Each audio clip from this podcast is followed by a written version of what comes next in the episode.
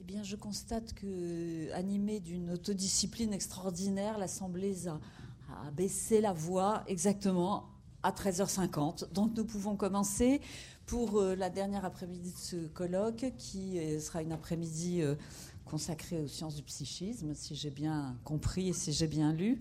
et je commence en donnant la parole à Alexandre Ledrec, donc psychologue praticien, hein, pour une communication euh, bah, justement, du fantasme infanticide, on parlait beaucoup de fantasme ce matin, du fantasme infanticide, infanticide intergénérationnel à la pulsion infanticide partagée au sein du couple.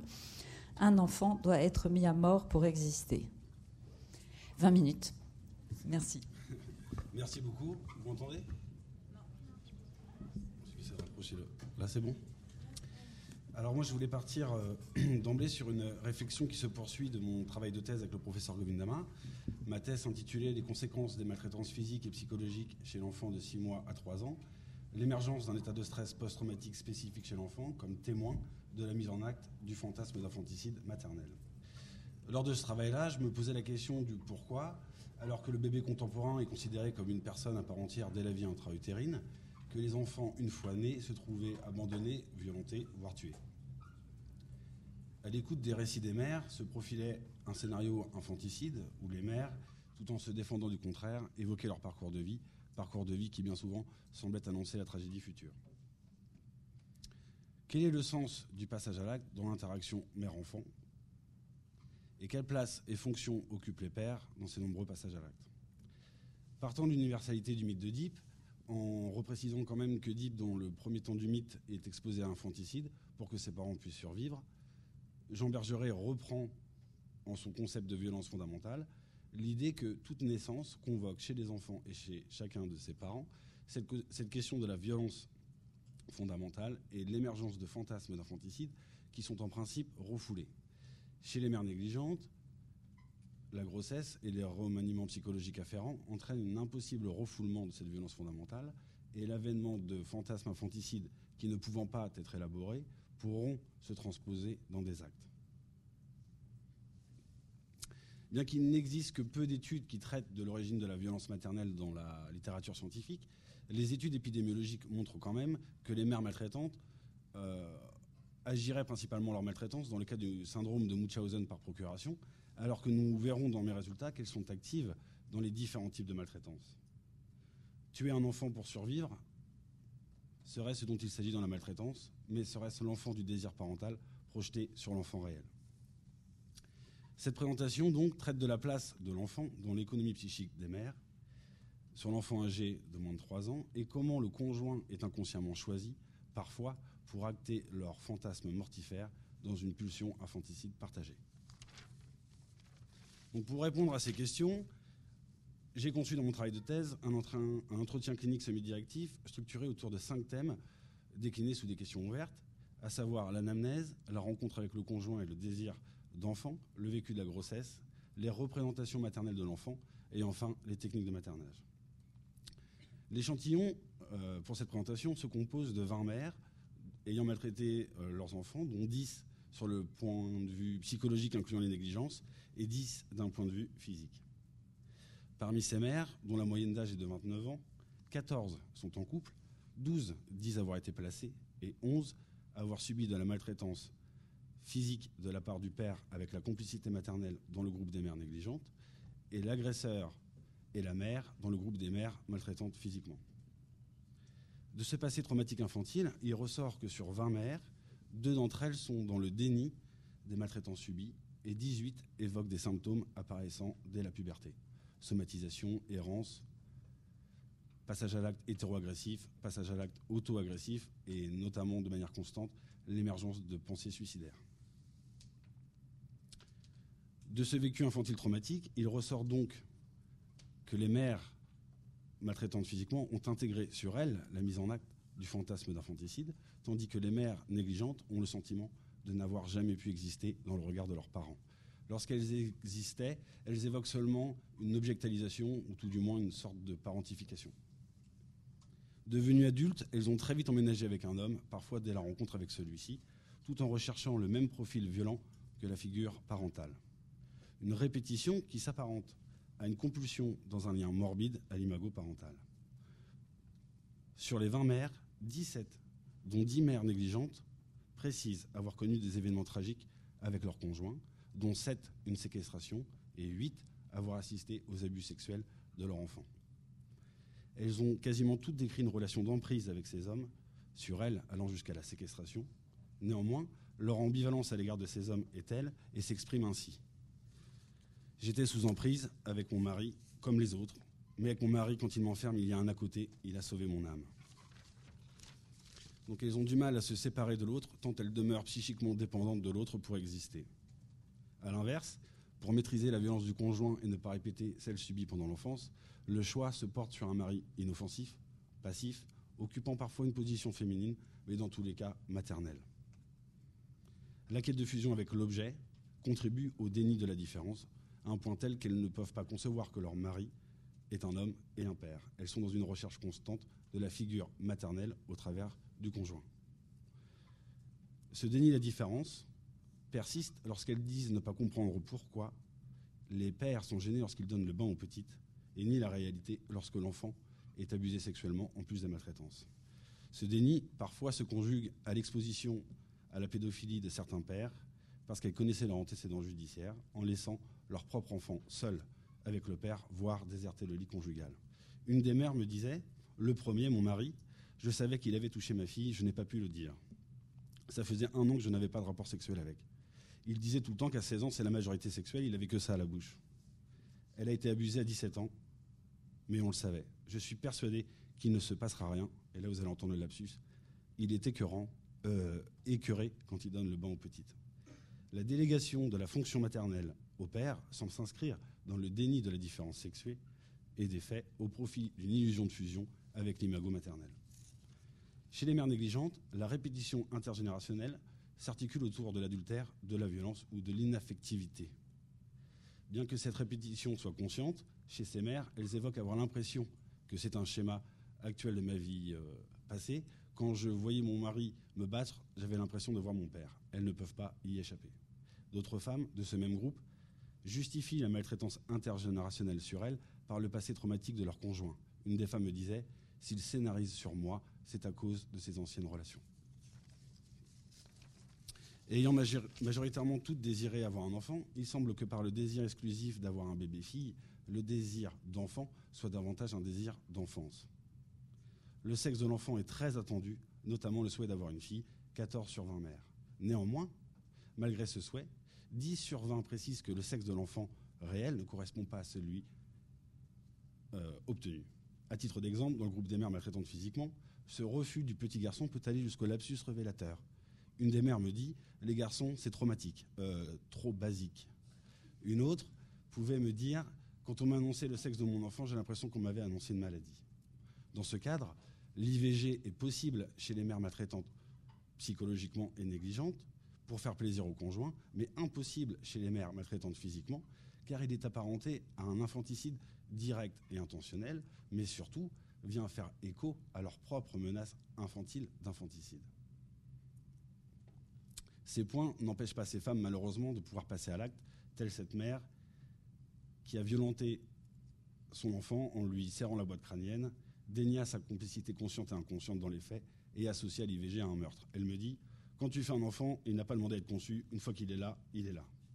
Ce fantasme d'infanticide, qui est mobilisé dans le rapport duel et de rivalité entre elle et l'enfant, se réactualise lors de l'accouchement, qui vient témoigner de l'impossible refoulement de la violence fondamentale.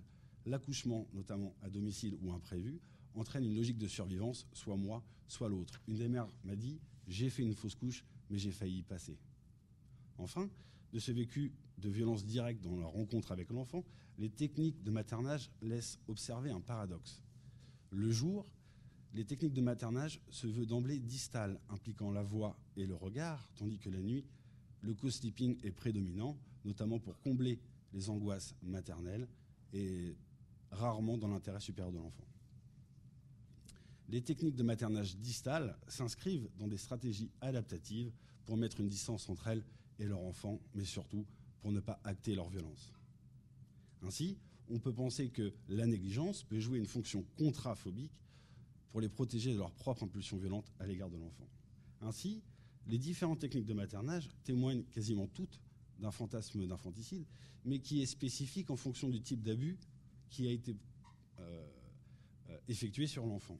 Ainsi, la négligence et surtout l'abandon peut s'envisager comme une formation réactionnelle aux impulsions infanticides, mais aussi face à la présence de phobies d'impulsions infanticides. Une des mères me disait Ma belle-mère, c'est elle qui faisait les ongles, car moi j'avais peur d'y couper les doigts. Une autre me disait Quand elle pleurait, je ne le supportais pas, car je pensais que je lui faisais mal et que j'aurais pu secouer aussi mon enfant, car je voulais que ça s'arrête, ses cris. Ne pourrait-on pas penser à l'émergence d'intentions infanticides sur l'enfant qui, de manière défensive, se retournent en angoisse?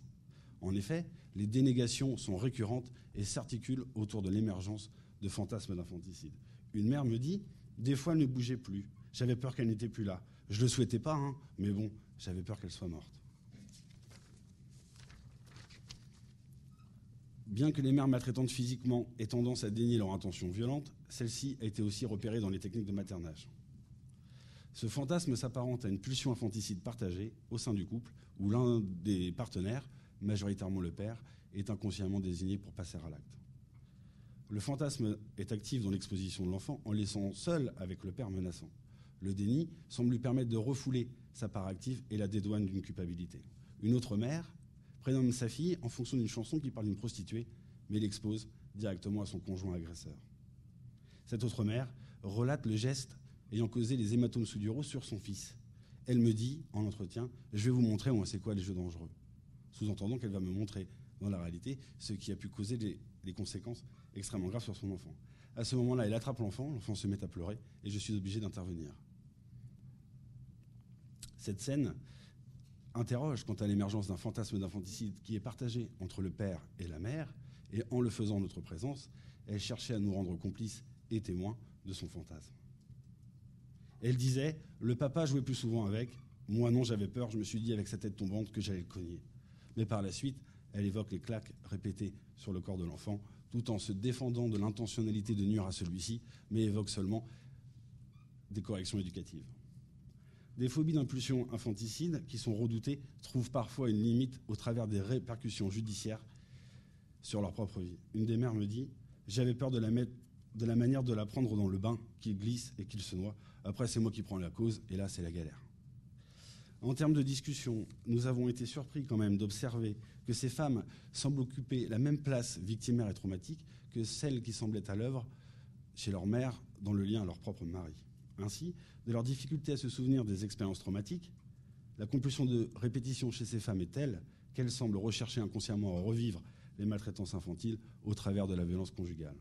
Cependant, cette position victimaire laisse au conjoint une position active qui l'implique dans le fantasme d'infanticide de ses mères, telle cette mère qui me dit, face à l'infanticide de son enfant par son mari, j'aurais pu le secouer aussi. Donc selon les auteurs, la maltraitance à enfants pourrait se concevoir comme un mode d'aménagement du couple, un fantasme d'infanticide à l'œuvre tant chez la mère que chez le père, ou inhérent à une pulsion. Pour nous, cette pulsion, mortifère, semble être partagée commune au couple dans un mouvement proche d'une pulsion infanticide partagée. En effet, dès la rencontre du couple, il semble qu'une collusion psychique femme-conjoint soit à l'œuvre. Ceci pourrait expliquer les multiples formes de passage à l'acte impliquant la mère ou le père, ou impliquant directement ce dernier, mais dont la complicité inconsciente de la mère est fortement présente. La recherche de fusion avec le conjoint est une autre constante dans la recherche d'une figure maternelle. Cette recherche, et c'est là où je pense que c'est assez important, rentre en collusion avec les fantasmes de maternité qui ne sont pas élaborés chez ses pères, qui semblent, dès les premiers instants de vie de l'enfant, tout vouloir porter jusqu'à dans leur corps, au point où leur couvade semble une mise en corps de leur fantasme. Néanmoins, cette position maternelle ne semble pas psychisée, comme en témoigne la présence d'une hypersexualisation du corps de l'enfant et la présence de phobie d'impulsion sexuelle. Ces femmes semblent dans l'impossibilité à se confronter à cette problématique et elle continue plus ou moins consciemment à exposer l'enfant. Cette exposition est d'autant plus forte qu'une large part des pères rencontrés ont été et sont toujours suspectés voire condamnés pour des agressions sexuelles hyper précoces sur l'enfant. Ces mères semblent donc déléguer leur fonction maternelle à un homme abusif, afin de s'abandonner et de revivre à travers cet enfant martyr qui renvoie étymologiquement au mot témoin la menace d'infanticide qui l'a concerné dans l'enfance. La complicité passive, l'exposition plus ou moins intentionnelle, la réalité du passage à l'acte montrent que dans de nombreux cas, ces femmes ont choisi un conjoint qui peut, parfois à leur place, conjointement ou par collusion psychique, passer à l'acte. Cette concomitance psychique laisse supposer la présence d'une pulsion infanticide partagée. Cette pulsion semble être partagée, semble plus proche de la folie à deux, telle que décrite par Lacan lorsqu'il évoquait le fameux crime des sœurs Papin. Seule cette dynamique de couple pourrait l'expliquer, cette sorte de folie à deux, car cette figure du double et de l'indifférencié, comme nous le retrouvons dans nos familles, peut être explicitée par une des paroles qu'avait dit l'une des sœurs. Elle dit Je crois bien que dans une autre vie, je devais être le mari de ma sœur. Ainsi, nous pouvons penser que dans le cas de la maltraitance, lorsque la violence fondamentale est impossible à refouler chez la femme et chez l'homme, celle-ci fait retour à deux dans le couple, imposant la nécessité psychique du recours à l'acte sur l'enfant. J'arrive vers la conclusion. À propos de l'implication de ces femmes dans ce processus mortifère à deux, il nous semble important de rappeler la lutte défensive menée sur le plan psychodynamique contre une menace intergénérationnelle d'infanticide, laquelle peut emprunter plusieurs formes. Celle d'une dette de vie à travers le sacrifice de soi en lieu et place d'une angoisse de mort, à laquelle elles ont survécu, ou celle d'une lutte contre l'imago terrifiant. L'ensemble de ces résultats montre que les fantasmes d'infanticide, les vœux de mort, les phobies d'impulsion infanticide et les comportements violents sont vécus sous une modalité défensive marquée par l'extériorité, comme s'ils appartenaient à l'image de la mère infanticide internalisée en soi. Un cadavre n'est pas mis à mort, mais un enfant du désir maternel, parental peut être sacrifié dans la réalité ou subjective et mis en scène dans le réel de l'acte. En termes de conclusion, j'ai pu me rendre compte qu'au fil de ces entretiens, la violence sur enfants semble se placer sur un continuum allant de la maltraitance hyper précoce à l'infanticide. Le dénominateur commun de l'ensemble de ces violences semble être le fantasme d'infanticide. Et dans cette perspective, l'infanticide réel d'un enfant est un acte réussi, tandis que la maltraitance est un acte manqué du fantasme d'infanticide. Acte manqué qui permet à la mère d'être reconnue, mais reconnue en tant que victime. La maltraitance, dans ce cas, serait un appel à la loi, loi symbolique, et qui fait tiers, mais qui a tant fait défaut dans les premiers liens aux parents. En effet, nous pensons qu'au travers de la mise à mort de l'enfant réel, ces femmes rejouent la menace infanticide qu'elles ont premièrement ressentie dans le lien à leur mère. N'ayant pas pu élaborer cette part sombre de leur héritage, cette menace infanticide se réactualise dès la grossesse, qui impose une violence fondamentale et un fantasme d'infanticide. Ce fantasme sera mis en acte tant que ces mères ne seront pas entendues. Elles continueront à acter ce fantasme dans le réel par le biais de la complicité avec le conjoint en conclusion de la conclusion de la conclusion, comme le disait Winnicott, la crainte clinique de l'effondrement est la crainte d'un effondrement qui a déjà été éprouvé. C'est la crainte de l'angoisse disséquente qui fut, à l'origine, responsable de l'organisation défensive que le patient affiche comme un syndrome pathologique. La thérapeutique avec ces femmes pourrait peut-être avoir comme principe de leur faire éprouver que la crainte d'un infanticide est la crainte d'un infanticide qui a déjà été éprouvée et pour lesquelles elles ont survécu. Merci beaucoup.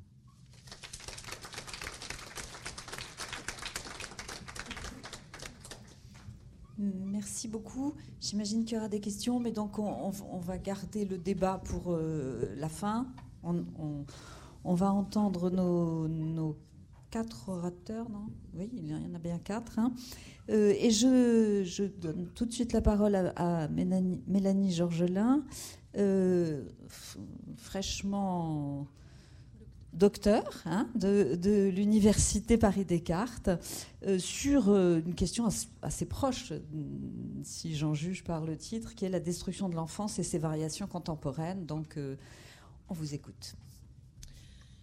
Alors, je choisis de parler aujourd'hui de la destruction de l'enfance et d'en parler de ma place de psychologue clinicienne, engagée au quotidien auprès d'enfants, d'adolescents et de leurs familles, d'abord en ITEP, puis en CMP.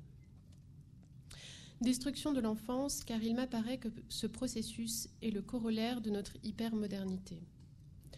Loin de signer un progrès notable en matière de droits de l'enfant, notre époque, régie par un capitalisme aussi moribond que meurtrier, bafoue plutôt la dignité de l'enfant, ses besoins fondamentaux et sa subjectivité.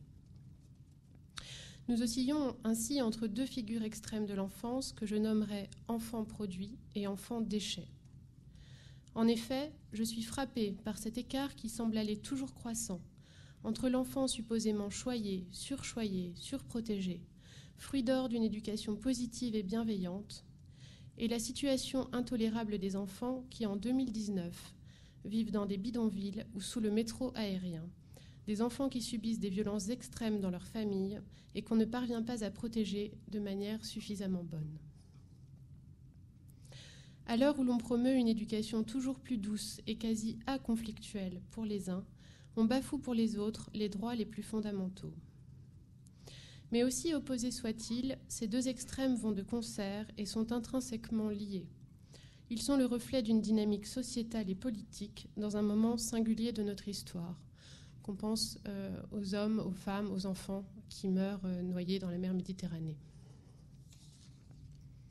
Nous tenterons de montrer comment et en quoi ces extrêmes, ces extrêmes de l'enfance nous engagent à penser notre propre rapport à la destructivité.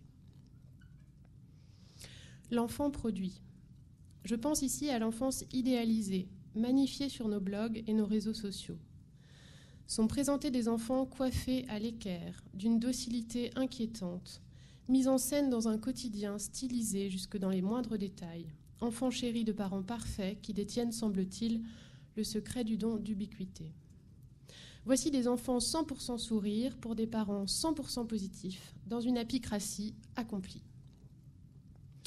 Korczak, Korczak était un médecin polonais à l'origine de la création de la maison de l'orphelin dans ce qui deviendra le ghetto de Varsovie.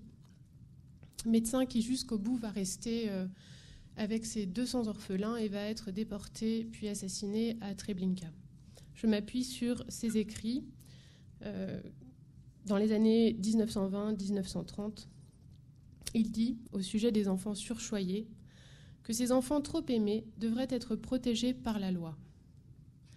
Korchak va plus loin quand il précise que ce sont les enfants du bien-être, victimes corrompues d'une surabondance aux caresses rythmées. Près d'un siècle plus tard, nous sommes à l'heure du narcissisme augmenté, dont la critique est perçue au mieux comme un retard, au pire comme de l'envie. La star académisation progressive de notre société, explosive depuis deux décennies, est auréolée d'une molle complaisance, avatar de la passion de l'ignorance. Nous nous replions dans une recherche effrénée de célébrités virtuelles où la valeur d'un être ne se mesure plus qu'à un nombre de vues, de likes, de flammes, de followers, etc. Korchak, toujours, il y a un siècle, résolument visionnaire, nous met en garde.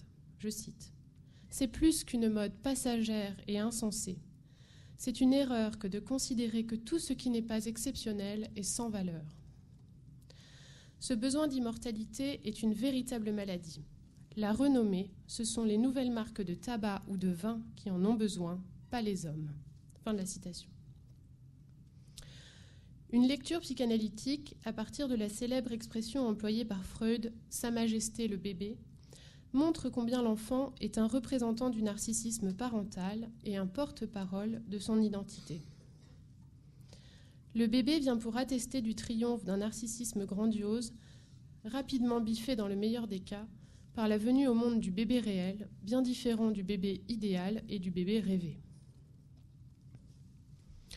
À partir de cela, on peut constater que l'enfant est aussi investi de la sorte par la société elle-même, réalisant ce qu'Alain Ducousseau-Lacaze appelle le mythe moderne de l'enfance.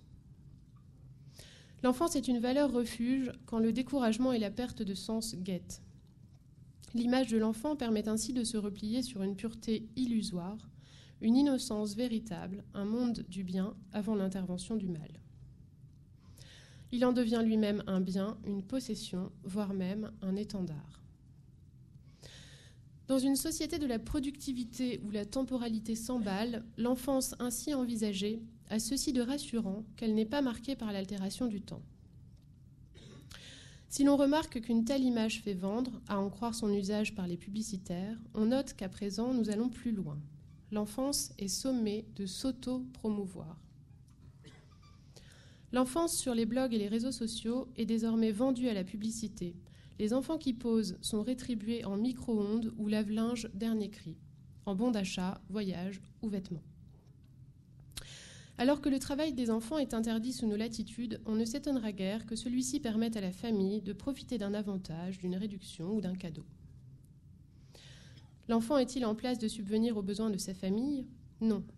Ici, il est en charge d'exaucer les caprices consuméristes des parents, maigre succédanés du désir.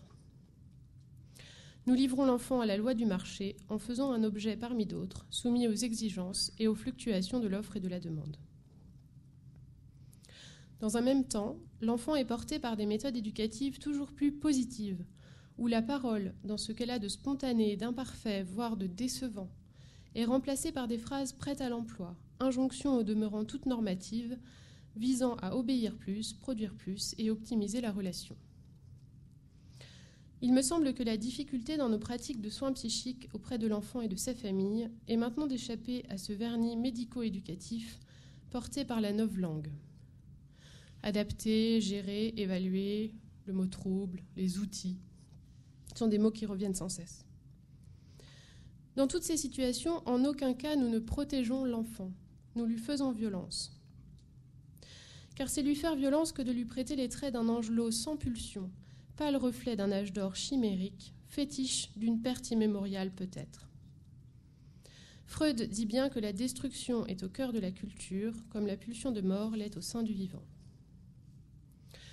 Comment redonner toute sa puissance à l'enfance, sinon en la considérant dans toute sa sauvagerie, sa vitalité et sa fragilité? Comment, dit Korchak, admettre que l'enfant ne peut être que ce qu'il est?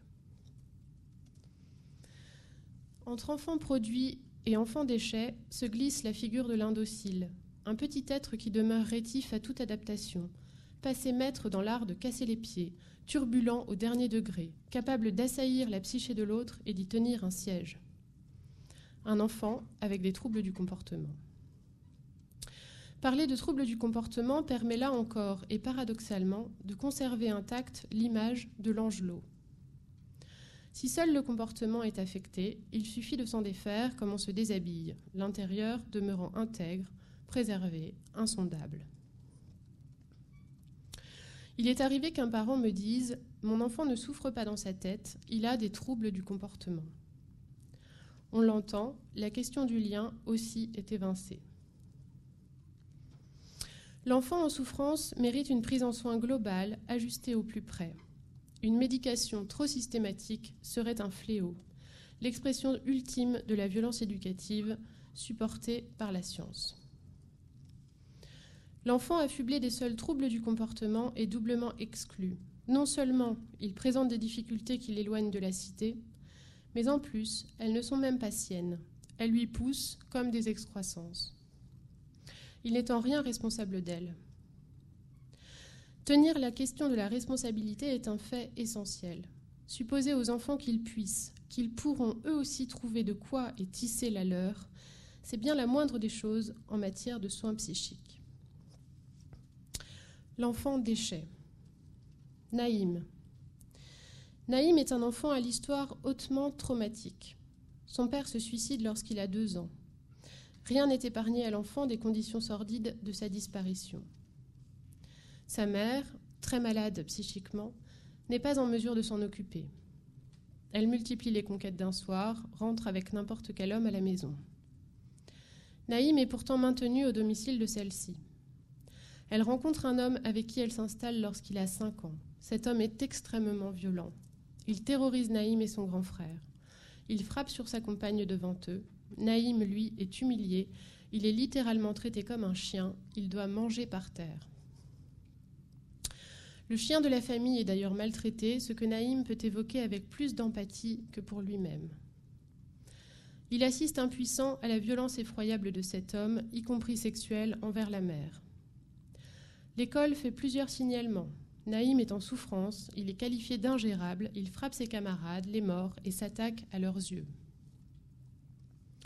Il faut attendre que le beau-père manque un soir de tuer la mère sous l'emprise de l'alcool pour que la police intervienne sur appel des voisins. Naïm a 7 ans. Lui et son frère sont placés en urgence dans un foyer. Ils y restent un certain temps, puis sont placés en famille d'accueil séparément. La scolarisation est maintenue dans une énième école, mais finit par s'avérer impossible. Naïm est accueilli à l'ITEP à l'âge de 8 ans. Son profil est déjà très inquiétant. Chaque professionnel peut faire part de la terreur éprouvée à son contact. On le sent capable d'une grande violence. Par exemple, un jour, il arrache littéralement l'oreille de son éducatrice en l'attaquant par surprise. Il procède toujours de la même façon, comme une figure cauchemardesque, il arrive sans faire le moindre bruit et saute sur sa proie. Dans ces cas-là, son regard change, sa voix n'est plus la même.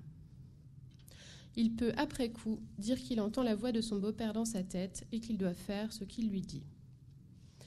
Naïm rencontre sa mère en visite médiatisée et ses crises s'accentuent toujours après qu'il l'ait vue.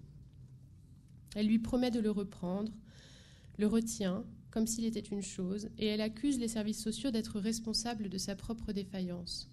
Ce qui fait que lui-même ne peut pas se fier aux services sociaux. En fait, il n'a aucun port d'attache. On souhaiterait le faire hospitaliser, mais il n'y a aucun lit d'hospitalisation en pédopsychiatrie dans le secteur. À l'ITEP, il est quasiment impossible de lui refuser quelque chose. Il se comporte alors en tyran tout-puissant jusqu'à ce qu'il l'obtienne.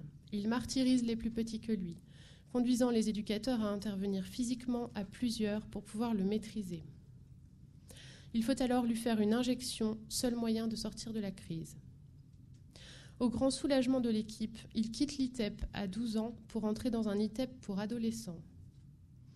On apprend ensuite qu'il a violé des enfants, mais n'ayant pas encore 13 ans, il n'y a pas de mesure judiciaire. Il est renvoyé de son ITEP et va de foyer en foyer, suscitant à chaque fois davantage de rejets.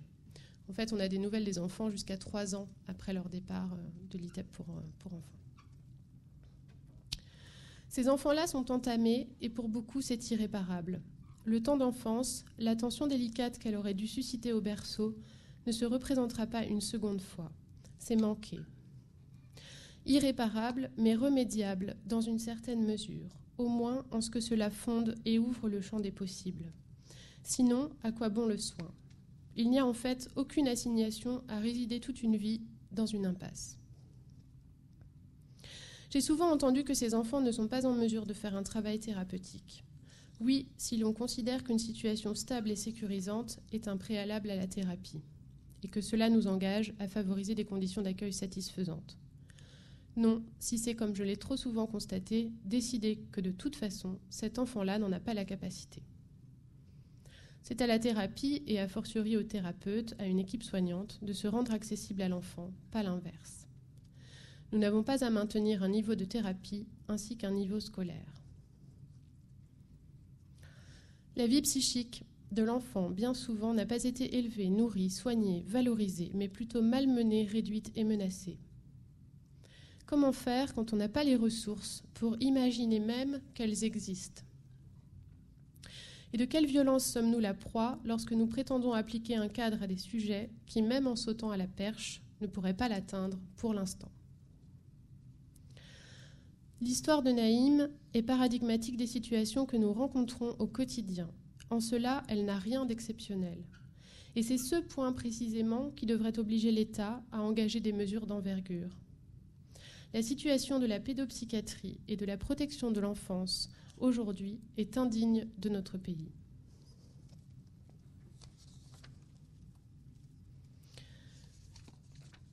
J'ai ensuite toute une partie que je vais résumer assez brièvement. Euh, d'une part, dire avec Maurice Berger que nous avons aujourd'hui les connaissances, euh, le recul, les données suffisantes pour mettre en place une prévention euh, efficace et juste, mais qu'elle n'est pas suffisamment mise en œuvre. Dire aussi que selon l'UNICEF, 75% euh, des enfants entre 2 et 4 ans subissent une discipline violente de la part des personnes qui s'occupent d'eux. 75%, ce n'est pas rien. Ou comment on s'étonne encore, en 2019, des effets des carences précoces et de la violence sur les individus qui composent notre société.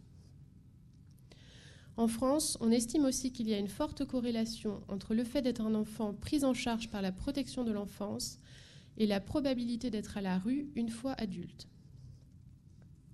Qu'un enfant placé sans place devienne un adulte déplacé sur la place publique faut-il y voir la chronique d'une catastrophe humanitaire annoncée Et quid de la délinquance? Ces deux dernières décennies ont été marquées sur le plan médiatique et politique par l'inquiétude suscitée par la délinquance juvénile. Or, si l'on souhaite éviter une causalité par trop linéaire, on peut néanmoins questionner de possibles liens entre enfance en danger et adolescents dangereux. Je ne pose pas cette question au titre de la condamnation morale des enfants en difficulté, comme j'ai pu l'entendre. Celui-là, il finira violeur, tueur en série, etc. On l'entend vraiment. Mais bien en ce qui concerne les possibilités toutes concrètes dont ils pourront bénéficier pour s'en sortir, nous ne pouvons pas prédire ce qu'ils seront, eux. En revanche, nous pouvons anticiper sur ce que nous serons à même de leur proposer. Car c'est peut-être pour se défausser de toute responsabilité que nous les condamnons par avance. J'irais même jusqu'à dire que la condamnation est une forme de jouissance, en écho à la fascination actuelle pour l'horreur, le gore, le trash, le fait divers. Tout se passe comme si ces enfants étaient en fait nos déchets, et l'on connaît en psychanalyse l'importance de porter attention aux déchets, aux rebuts de nos vies psychiques. Le déchet, en nous donnant à voir l'envers de nos belles façades, nous rend à nous-mêmes, à notre condition humaine, et ainsi nous oblige. Quelle hospitalité pour l'enfance Je prends pour point de départ ce que dit le philosophe Éric Fiat. Je cite L'enfant vient de l'infini, mais il arrive que ce ne soit pas pour le meilleur, mais plutôt pour le pire, que l'enfant qui vient de l'infini commence sa vie dans, ce monde fini qu'est la maison des origines, et je dirais que les deux pires choses qui puissent arriver à l'enfant sont alors l'abandon et l'accaparement. Ces deux polarités, on l'a vu, s'expriment simultanément dans la figure de l'enfant produit et dans celle de l'enfant déchet. Elles témoignent en fait de mouvements psychiques inhérents à la parentalité, mouvement pulsionnel de rétention ou de rejet, de l'objet enfant, notre intime étranger, archétype de l'intrus. Une parentalité suffisamment bonne invente un espace habitable et fécond entre ces deux termes, l'enfant, l'aimer ou le tuer. Là est la prouesse. Pour cela, plusieurs voies de passage, je vais passer très rapidement, mais le texte sera plus complet euh, pour la publication. Distinguer ses propres besoins et désirs de ceux de l'enfant. On l'a vu notamment avec l'enfant produit, mais aussi avec l'enfant déchet. Deuxième point, penser, sentir en soi sa propre enfance, se l'approprier. Ce que disait Ferenczi en 1928. Ce manque d'appréhension de leur propre enfance est l'obstacle majeur qui empêche les parents de comprendre les questions essentielles de l'éducation. Fin de la citation. Et enfin, un point très important, tenir le cap de la différence des générations. Sur le plan sociétal, les grands défis contemporains nous sommes de penser notre rapport à l'hospitalité et à l'ostracisme. Les violences faites aux enfants sont encore trop souvent banalisées. Par violence, j'entends aussi l'errance, les déplacements successifs, les changements intempestifs. On sait aujourd'hui que ces discontinuités ont un effet délétère sur le développement psycho-affectif de l'enfant, y compris sur le plan cognitif. Nous rencontrons chaque jour des enfants dans un état de délabrement psychique et relationnel majeur. Cette enfance-là est une bombe à retardement. Il y a un véritable danger politique à laisser perdurer la situation de la protection de l'enfance. Je fais référence à ce que dit un écrivain Georges Arthur Goldschmidt, euh, que j'ai entendu au cours d'un séminaire, euh, qui, à partir de son expérience de la Seconde Guerre mondiale, dit bien tout le danger politique des enfances effroyables. On observe d'ailleurs les dégâts sur les professionnels eux-mêmes, dilution des responsabilités, épuisement au travail, sentiment d'impuissance, voire répétition des violences dans le cadre institutionnel je suis frappée, encore une fois, par le peu d'ambition que nous avons en ce domaine, le peu de créativité aussi. La vindicte populaire dans les cas d'infanticide, de maltraitance et de pédophilie est inversement proportionnelle à l'engagement citoyen, à une saine révolte et une volonté de réforme exigeante. En fait, il nous faut sortir du huis clos de la violence en famille pour la porter collectivement. Face au défi qu'a constitué autrefois l'instauration de l'instruction publique et gratuite, Victor Hugo écrit dans Les Misérables Le coupable n'est pas celui qui commet le péché, mais celui qui fait l'ombre. Nous pourrions inscrire l'enfant dans un réseau de proximité pérenne avec l'attribution de responsabilités clairement définies et la garantie d'un logement stable. Nous pourrions aussi laisser la place aux initiatives citoyennes en faveur de l'enfance, initiatives locales et spontanées qui peuvent essaimer à grande échelle, en tout cas c'est là mon espoir, puisque c'est le cas par exemple dans le domaine de l'écologie euh, et dans le domaine de la lutte contre les violences sexuelles. En conclusion, si en tant que psychologue clinicien, nous devons nous garder d'adopter une posture militante, nous avons cependant le devoir éthique d'alerter, car nous sommes au plus près des enfants et de leurs familles. Trop souvent, nous sommes interpellés pour prendre en soin des enfants qui sont dans des situations de précarité et de violence insoutenables, et la demande qui nous est faite est alors d'occuper la place d'un pompier de l'âme. Comment prendre le risque de redoubler la discontinuité dans le soin? N'est-ce pas accréditer la violence faite à l'enfant? Et comment refuser d'accueillir cet enfant, fût-ce pour quelque temps, toujours indéfini au demeurant? Quelle hospitalité pour l'enfance dans nos pratiques de soins psychiques aujourd'hui? Nous devons engager une réflexion précise à ce sujet, puisque dans les deux figures extrêmes de l'enfance que j'ai présentées aujourd'hui, enfant produit, enfant déchet, la réalité extérieure n'a de cesse d'empiéter sur notre espace de travail et de risquer de détruire ce que nous nommons encore la réalité psychique. Je vous remercie pour votre attention.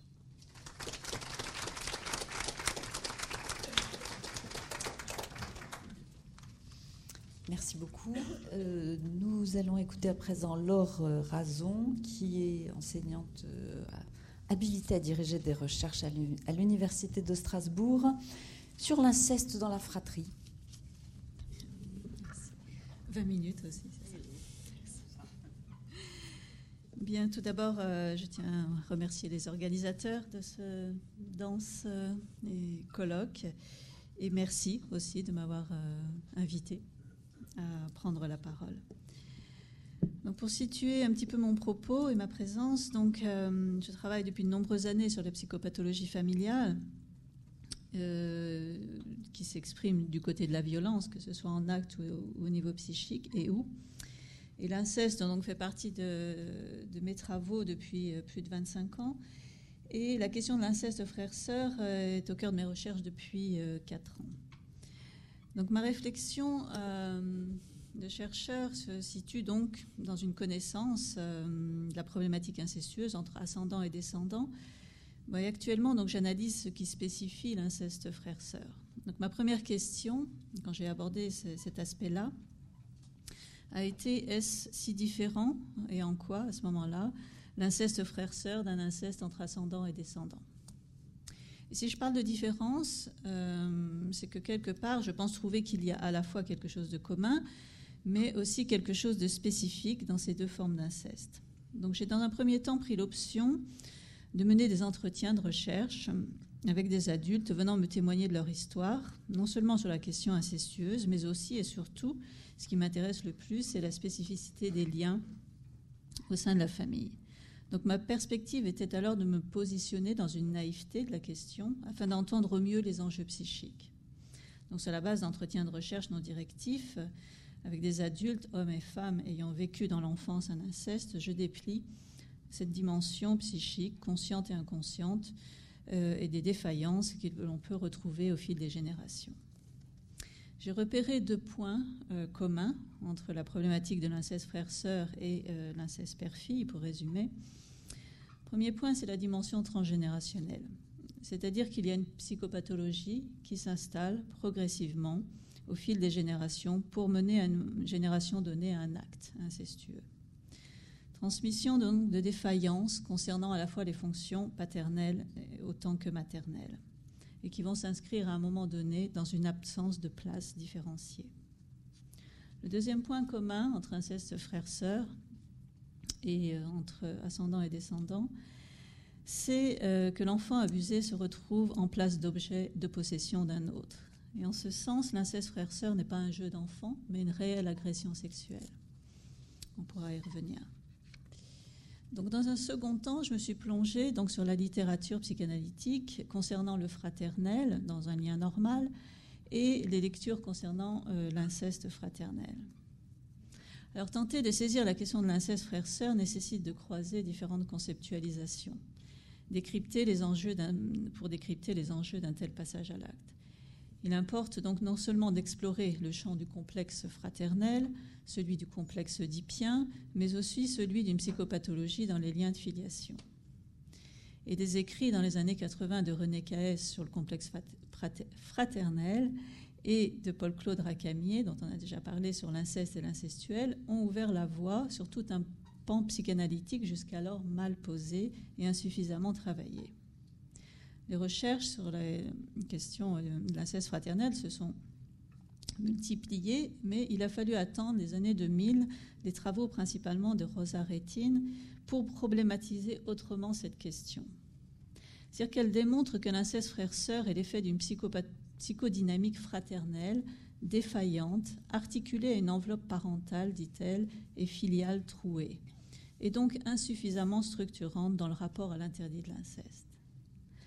Il importe donc d'étudier la complexité de la problématique incestueuse en l'articulant à la dimension individuelle, celle de la victime, celle de l'agresseur et du lien entre les deux, mais également la problématique du fraternel tout autant que celle du familial. Donc tous les incestes ne se ressemblent pas, mais depuis 2013, Hélène Parra, qui analysait avant les incestes dans une thèse freudienne, depuis 2013, elle pose qu'effectivement, il ne s'agit pas d'un aménagement défensif contre les désirs oedipiens envers les parents. Elle repère que l'inceste frère-sœur est une fragilité narcissique. Fragilité qui contrarie donc l'accès à la triangulation oedipienne. En 1999, Grim Onley pointait déjà que l'acte incestueux adviendrait dans une configuration familiale dans laquelle les parents n'assurent pas la fonction de support de l'interdit et de différenciation. Et lors de mes précédentes recherches sur l'inceste père-fille, il fut évident d'entendre que l'inceste mis en acte n'a rien d'oedipien. Cette modalité structurante fait cruellement défaut au sein des familles incestueuses. Paul-Claude Racamier le disait de manière très synthétique, l'inceste, ce n'est pas l'Oedipe, c'en est même tout le contraire. Donc à partir de mes différents repères d'écoute d'entretien et de lecture, J'en suis arrivée donc euh, à la problématique et aux hypothèses suivantes. Donc l'inceste frère-sœur est intriqué donc à la question parentale et peut-être plus spécifiquement à la question paternelle. C'est-à-dire que dans les familles où l'inceste frère-sœur émerge, le père n'est pas inscrit dans une fonction symbolique, il fonctionne plutôt dans un en-deçà de la loi symbolique, dans un en-deçà où la toute-puissance psychique s'exprime par une violence qui est souvent mise en acte, comme on l'a déjà entendu à d'autres moments ici, envers femmes et ou enfants. En ce sens, l'inceste frère-sœur serait une conséquence, selon moi, de cet aménagement familial basé sur une absence d'une fonction paternelle opérante, mais plus encore de cette violence agie du père. C'est-à-dire que l'inceste s'articule à cette angoisse des fils face à un père, un père totémique ou absentifié de sa place de père. C'est-à-dire que les enfants sont référés à cet homme-là. Et l'inceste fraternel se situe, selon moi, dans une confrontation impossible avec ce père, le père de la horde primitive dont parle Freud. Donc l'acte incestueux opérerait comme un symptôme, mais également comme une tentative constamment mise en échec de négocier une violence, tout autant adressée que non adressée. À ceci s'ajoute la question des fantasmes parentaux dont, héritent les enfants. Nous savons que ces fantasmes assignent des places dans l'imaginaire familial et que l'enfant va se structurer aussi par rapport à ce qu'il en entend. Mais l'acte incestueux d'un enfant serait, ça c'est mon hypothèse de, ce que j'ai pu en entendre dans les entretiens, l'acte incestueux d'un enfant envers un de ses frères ou sœurs serait non seulement l'écho de la violence du père, dont on parlait tout à l'heure, mais aussi la mise en acte d'un fantasme non fantasme d'un père primitif. Pas dans le sens dont on parlait tout à l'heure, hein, enfin ce matin. Donc cette notion de fantasme non fantasme s'articule directement à la définition de Racamier du côté de l'incestuel, c'est-à-dire cet état dans lequel il n'y a pas d'acte, mais dans lequel il n'y a pas non plus l'élaboration d'un fantasme refoulé. Donc Lacan, à propos de la forclusion du nom du Père, précise que ce qui n'est symbolisé, ce qui n'a pas, pu être symbolisé, revient du réel. Donc l'enfant hein, entendrait quelque chose de ce fantasme non-fantasme du Père. Alors se pose la question suivante, comment se noue le fantasme non-fantasme du parent défaillant, situé donc du côté de la toute-puissance, à un fils qui va mettre en acte un inceste En d'autres termes, je me demande ce que met en acte l'enfant agresseur de ce qui ne peut se symboliser ou se fantasmer tant pour lui que pour son groupe familial d'appartenance. Qu'entendent les enfants dans la fratrie d'un prélatant chez l'un ou l'autre des parents? Quelle place occupe l'enfant abusé dans la fratrie? Mon hypothèse à partir de là est que l'acte incestueux dans la fratrie s'inscrit directement de ce qu'un enfant, plusieurs ou tous, entendent d'un fantasme parental mal élaboré. Plus encore, mon hypothèse est que le frère agresseur discerne dans ce fantasme non-fantasme du père qu'un frère, une sœur, se situe à une place spécifique et singulière. Cela suffit, cette place-là, d'entendre cela, cela suffit à donner une existence symbolique. C'est cette existence, c'est un peu plus d'existence donnée par le Père à l'un des enfants qui serait insupportable, dans la mesure où cela équivaut pour le frère agresseur à sa propre annulation dans la filiation. Alors comment, dans un tel contexte, peut-on dépouiller ce frère ou cette sœur de ce qu'il pourrait posséder de ce qui pourrait lui avoir été légué par l'un ou l'autre des parents? Les enfants agresseurs tenteraient ainsi, par l'acte de destruction du frère ou de la sœur, de récupérer un don d'amour dont ils se sentent, eux, exclus. Je vais faire un petit passage sur la question du fraternel dans la normalité pour comprendre un peu mieux euh, où ça bascule dans la pathologie. Donc la complexité des liens fraternels se déploie toujours sur la base d'un jeu de places. Les places assignées, les places désirées, les places fantasmées, côté parents, côté enfants. Mais les enfants sont très mobilisés sur la place qu'ils occupent pour chacun des parents. Et, comme le dit euh, Marise Vaillant, l'enfant voudrait tout, tout avoir, toutes les places. Mais les parents aident tout enfant à se sentir unique, à se sentir aimé et ainsi à rester à sa place. Cela donc nous introduit directement à cette dimension de la rivalité et de la haine entre frères et sœurs. Donc Freud aborde dans son chapitre Le rêve de la mort euh, de personnes chères la question de la rivalité frère-sœur articulée au souhait d'obtenir l'exclusivité de l'amour parental. L'enfant, dit-il, lutte en particulier contre ses concurrents, les autres enfants, et tout spécifiquement contre ses frères et sœurs. Plus encore, dit-il, l'enfant éprouve des impulsions hostiles à l'égard de ses frères. Donc les parents permettent, eux, de négocier la perte, la perte du fantasme d'être tout et de pacifier les, liens. Les parents permettent, en signifiant la singularité et la différence, à ce que chaque enfant puisse trouver sa place dans la filiation, dans son rapport aux parents et dans la fratrie. Ils contribuent à ce que la relation fraternelle au regard de l'amour parental ne se vive pas sous le sceau de l'exclusion et de l'abandon, mobilisant nécessairement les pulsions destructrices et meurtrières. Ainsi, comme il ne peut pas tuer son frère ou sa sœur, il se dit, par le processus d'identification, moi je suis lui. Nous sommes donc là en présence de la métaphore de Jacques Lacan sur le stade du miroir. C'est-à-dire que le lien fraternel se constitue le plus souvent sur les bases d'une conversion de la haine vers une complexité, une ambivalence du lien. Le lien signe à la fois la reconnaissance de cet autre dans la différence mais aussi l'altérité et l'introjection des interdits parentaux. Le sujet, dira Odile Bourguignon, peut chasser l'intrus, nier son existence, ou alors apprendre à négocier avec lui, c'est-à-dire lui accorder une existence dans la réalité plutôt que le tuer. Donc la jalousie fait donc partie du lien nouant Eros et Thanatos. Mais le sujet donc lutte pour la possession de son objet d'amour. Et pour lâcher l'objet, ça a été dit d'une certaine manière tout à l'heure, cela nécessite de l'avoir suffisamment éprouvé et avoir éprouvé une sécurité affective suffisante pour qu'il se constitue. Ainsi, pour négocier avec cet intrus, Cela se fait à la condition que l'enfant ait l'assurance intérieure qu'il occupe pour ses parents une place suffisamment satisfaisante. Si l'enfant pense qu'il est menacé de tout perdre et donc de n'être rien, alors la négociation de la place se joue dans la violence, afin de se sentir exister. Si quelque chose défaille dans cet équilibre des places, au plan affectif et symbolique, un enfant peut se sentir très menacé par l'existence d'un autre, dira euh, Marise Vaillant. Donc au sein des incestes frères-sœurs, nous constatons cette haine vorace, cette frérocité dont parle Lacan.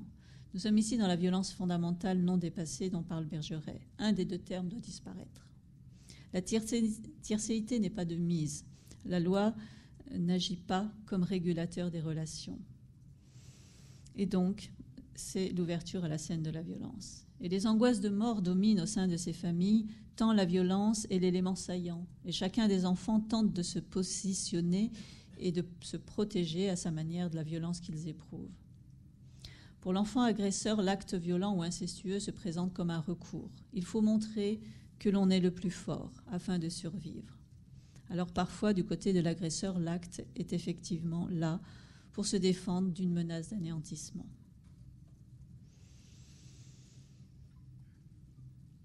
Donc le frère devenant l'ennemi, il doit mourir pour que celui qui se sent lésé pense vivre et avoir ainsi sa place quelque part. Donc Bergeret situe la violence fondamentale entre ascendant et descendant. Or, dans le contexte incestueux fraternel, nous sommes en apparence dans une autre configuration. Cependant, l'acte fraternel est souvent à entendre comme un moyen de tuer, à la fois, comme on l'a vu, ce père primitif impossible à affronter dans la réalité, dans une dimension euh, symbolique. C'est-à-dire que le fratricide serait, dit Jean-Richard Freeman, une variante du parricide. C'est toujours un parent que l'on élimine un parent que l'on tente aussi d'introjecter. Donc c'est bien en réponse à cette impossible introjection que se met en place l'acte. L'inceste fraternel aurait cette finalité inconsciente de tuer quelque chose du père tout en éliminant un frère ou une sœur dans la fratrie. Rosa Rétine le résume ainsi L'inceste agit, détruit le lien et serait un meurtre du frère comme autre. Donc l'inceste frère-sœur serait-il l'équivalent d'un fratricide d'une manière de tuer son frère, de l'expulser de la fratrie? Question. Donc le manque ingérable, l'insuffisance ou le vide affectif dans lequel sont plongés ces enfants favorise la lutte pour la possession de l'objet et favorise dans le même temps l'élimination d'un rival supposé. Je vais donc vous donner quand même une partie d'un entretien de recherche pour illustrer un petit peu tout cela. C'est vraiment qu'une partie. Je ne sais pas combien de temps j'ai, 5 minutes? Ouais, super.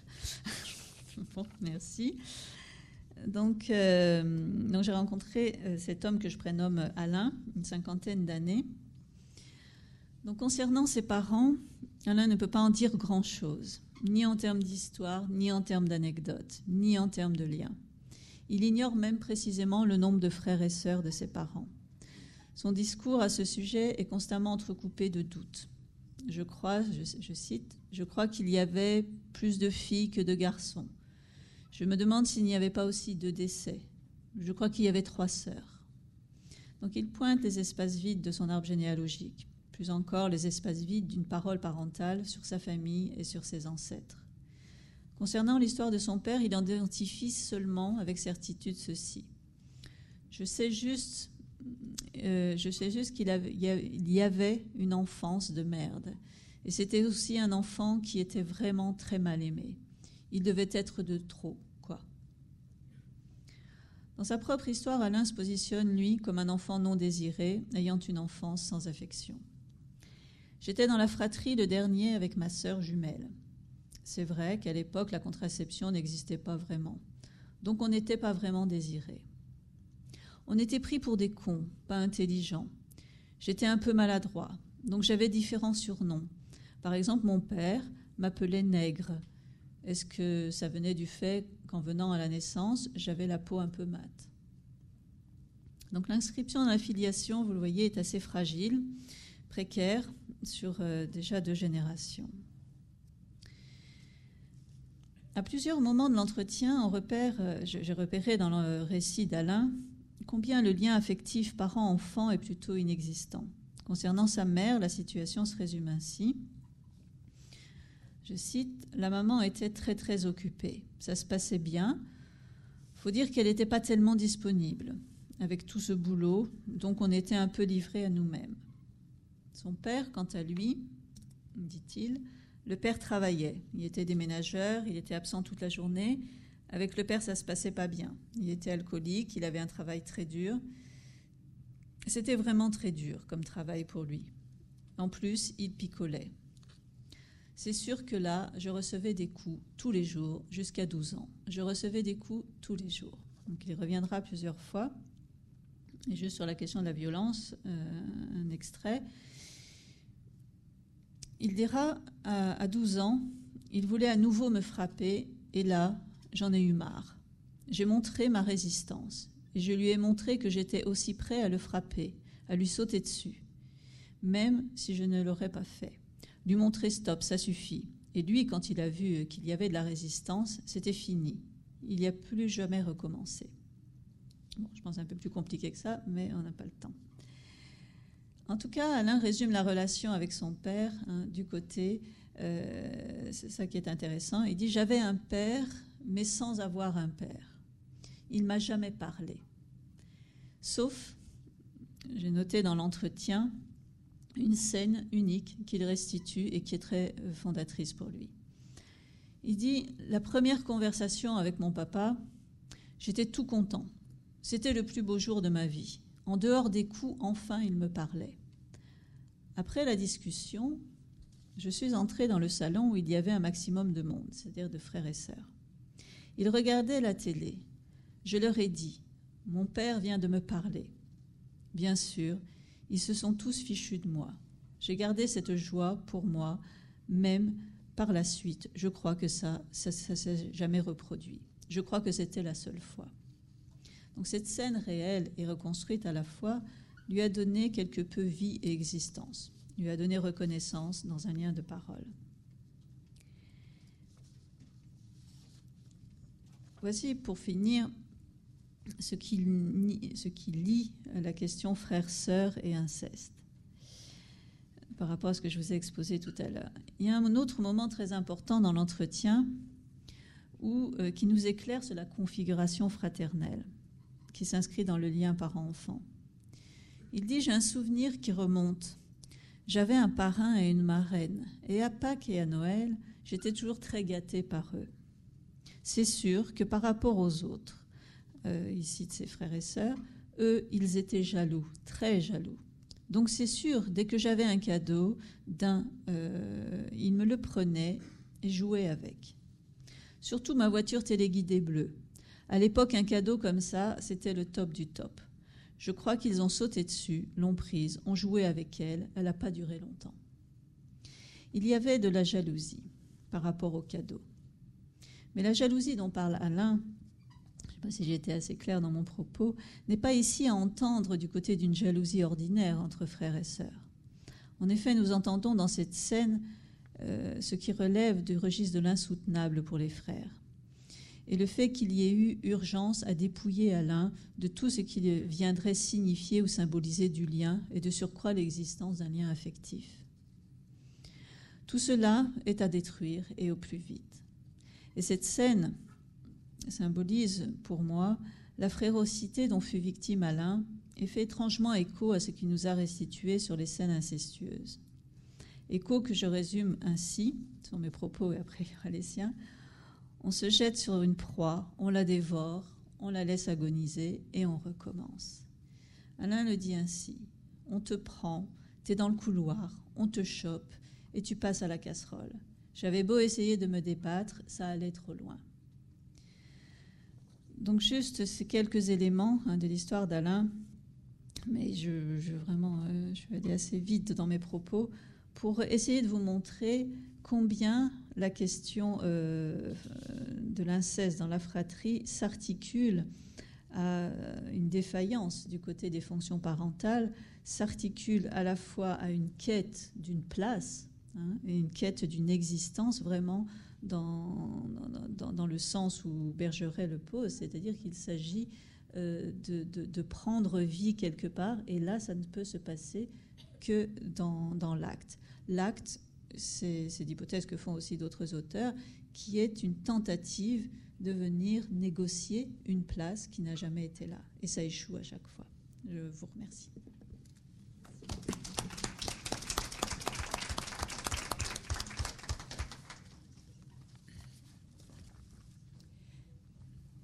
Absolument. J'allais vous appeler. Euh, non. soit on fait les choses de manière parfaitement euh, égalitaire et donc tout le monde s'en va, soit euh, au, mépris du, au, mépris de, des questions de genre, on laisse Monsieur céder la place. Mais, mais, non, ça, Bon, voilà, vous partez pas loin, c'est très bien. Donc nous accueillons euh, Caroline Golder de l'Université de Poitiers et Myriam Aded du CHU, de Henri Laborie de, Poitiers, euh, pour euh, une communication, donc en 20 minutes, sur l'impact des violences sexuelles sur la maternalité, parce que oui, je crois que je ne sais pas laquelle, mais vous travaillez, sur, vous travaillez dans l'unité mère-bébé.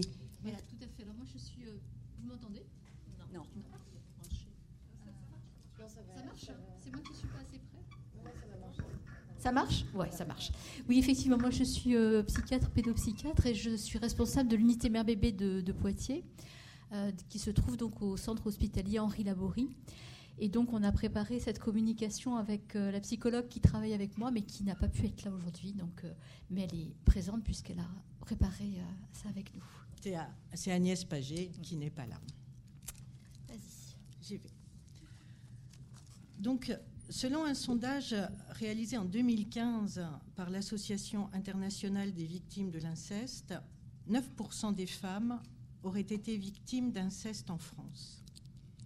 Des études réalisées auprès d'adultes par euh, Muriel Salmona en 2018 sur les violences subies dans leur enfance font apparaître que chaque année, 130 000 filles et 35 000 garçons ont été victimes de viols ou de tentatives de viol. Les agressions sexuelles génèrent des processus traumatiques. On parle de traumatisme lorsque les capacités d'élaboration du sujet sont dépassées par la violence du choc subi et qu'il en résulte des dommages durables. L'impact du trauma dépend d'un certain nombre de facteurs, parmi lesquels nous retiendrons principalement la répétition ou non des agressions, la durée d'exposition au trauma, la proximité affective avec l'agresseur, l'âge auquel l'enfant, l'adolescent est abusé et la présence ou non de figures maternelles ou paternelles suffisamment sécurisantes. Par ailleurs, la reconnaissance de l'agression par les instances juridiques peut favoriser les mouvements psychiques de reconstruction. Les antécédents d'agression sexuelle impactent la façon de devenir mère, ce que nous appelons la maternalité. Alors je vais définir un petit peu ce qu'est la maternalité, hein, c'est à, à différencier de la maternité. Donc c'est un processus qui implique des réaménagements psychiques et affectifs et qui permettent à la mère de répondre de façon adaptée aux besoins de son bébé.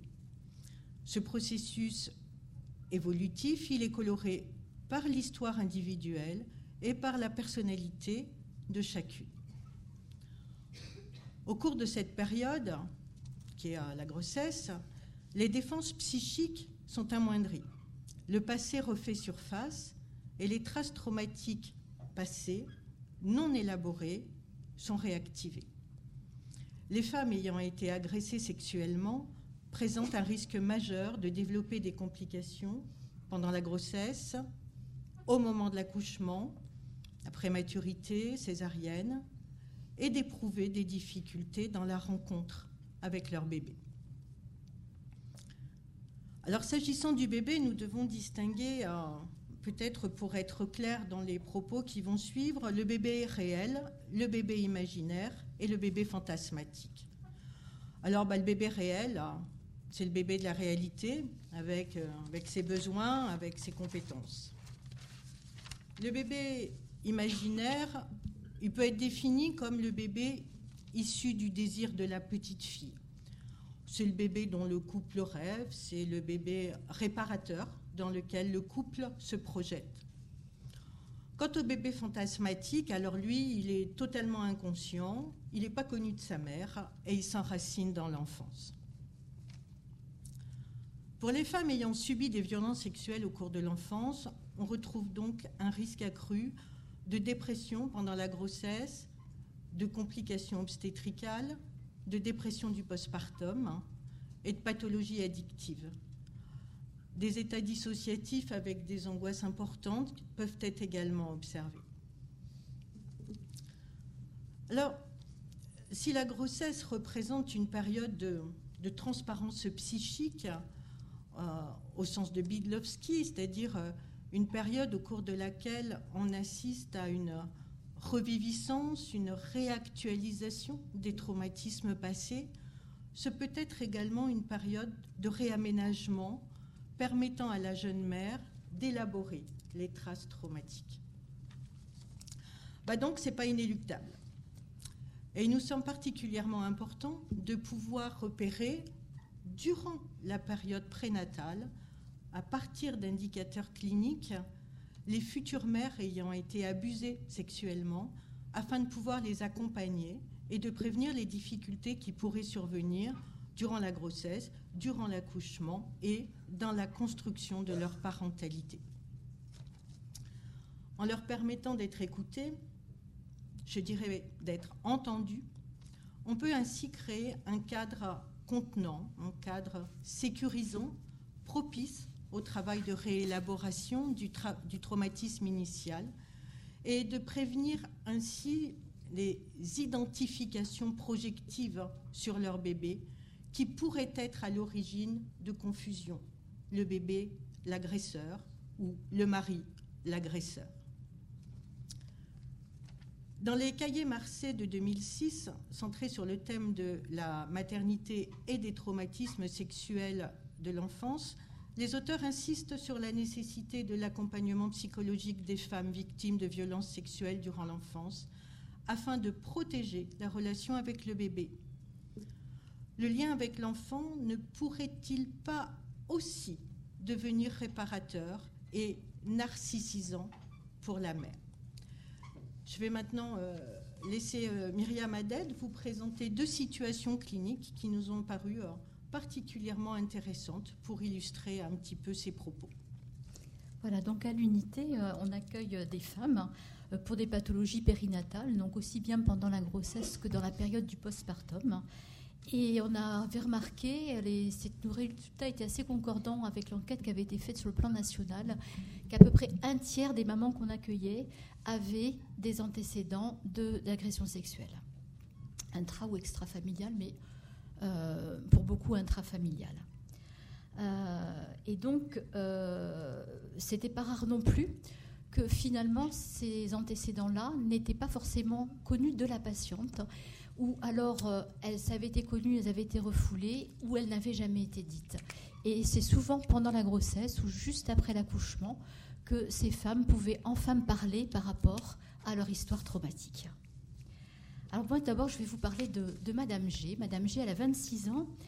Euh, et lorsqu'on la rencontre pour la première fois, elle nous apparaît euh, négligée, sans âge, avec un masque dépressif. Alors elle nous est adressée par une sage-femme de PMI qui la trouve particulièrement triste et angoissée. Elle est enceinte de six mois et demi. Dans ses antécédents, on note un épisode dépressif majeur pour lequel elle a été suivie.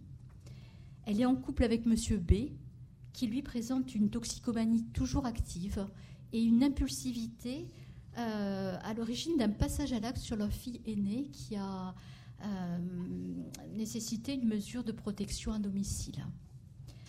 Donc cette grossesse en cours n'a pas été désirée par les parents et pour autant ils n'ont pas souhaité l'interrompre. C'est un couple qui traverse régulièrement et particulièrement à ce moment-là du suivi des périodes conflictuelles. Et Madame nous fait rapidement part du fait qu'elle n'a pas beaucoup de sentiments ni de désir envers cet homme. dès le premier entretien, que je donc fais avec Madame Pagé, nos premiers entretiens, on les fait systématiquement à deux, hein, psychologue, psychiatre, ce qui est très important pour euh, et l'entretien initial et la suite de la prise en soin. Donc, euh, dès, que, dès ce premier entretien, on est très impressionné par sa souffrance. sur le plan des symptômes, on retrouve une tristesse de l'humeur, des réactions émotionnelles vives avec une très grande irritabilité, notamment avec sa fille aînée, euh, une perte d'appétit, une anesthésie affective, des insomnies avec réveil précoce, une perte d'estime d'elle-même, un sentiment d'incurabilité et d'impasse. Elle dit Je ne vois pas d'avenir, je me fais peur moi-même. Des idées suicidaires contre lesquelles elle lutte activement.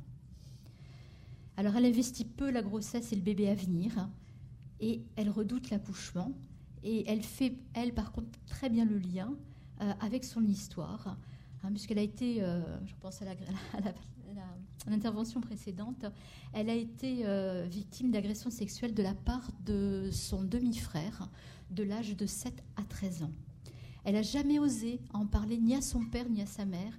Et c'est que quand elle a eu 13 ans, qu'elle s'est rendue compte du côté complètement anormal de ce qu'elle était en train de vivre, qu'elle a pu s'en ouvrir à ce moment-là à ses parents.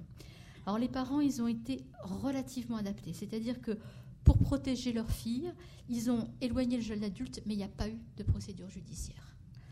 Euh, et en fait, euh, la découverte du sexe de son bébé, hein, c'est un petit garçon qu'elle attend, ça majeure énormément l'angoisse et vraiment dans un mouvement d'identificateur bébé-agresseur.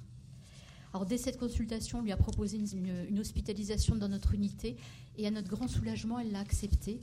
Euh, donc on n'a pas eu trop à, à, travailler autour de ça et on a pu rapidement mettre en place des soins. Donc en fait, euh, ben, il y a eu un petit peu, c'est un trépied à l'unité. Hein. il y a eu des soins prodigués par l'équipe infirmière, un beau tout là autour de la contenance, de l'accompagnement, de la renarcissisation, de l'écoute, mais aussi de faire exister le bébé. Puis il y a plein d'autres bébés autour, donc ça permet de faire exister ce bébé, qu'elle a ses bébés, hein, puisqu'il y en a plusieurs. Euh, et puis, elle a été reçue très régulièrement en entretien par euh, Madame Pagé, donc la psychologue, et par moi-même. Alors j'ai eu une discussion à un moment donné avec elle sur euh, l'importance que pouvait avoir une préparation, en tout cas de faire du lien avec l'équipe de maternité et notamment avec les sages-femmes qui allaient procéder à l'accouchement. Et Madame G a été tout à fait d'accord pour que je me mette en lien avec cette équipe pour qu'on essaie de préparer euh, en tout cas qu'on sensibilise l'équipe euh, à la problématique de Madame. Parce qu'en fait, les professionnels, quand ils sont informés, ils sont très attentifs à ne pas réactiver le trauma. Et moi, c'est des choses que je donne souvent, c'est-à-dire de ne jamais toucher une personne sans qu'elle soit prévenue, d'être très respectueux de la pudeur, d'attendre, dans la mesure du possible, qu'elle soit prête pour faire un examen gynécologique et puis euh, de réduire le nombre de personnes intervenant auprès d'elle. Elle accepte et effectivement, euh, ça va permettre euh, un accouchement beaucoup plus facile. donc à mesure de l'hospitalisation, hein, la dépression va régresser, même si elle reste présente. Et puis progressivement, le bébé est investi et attendu.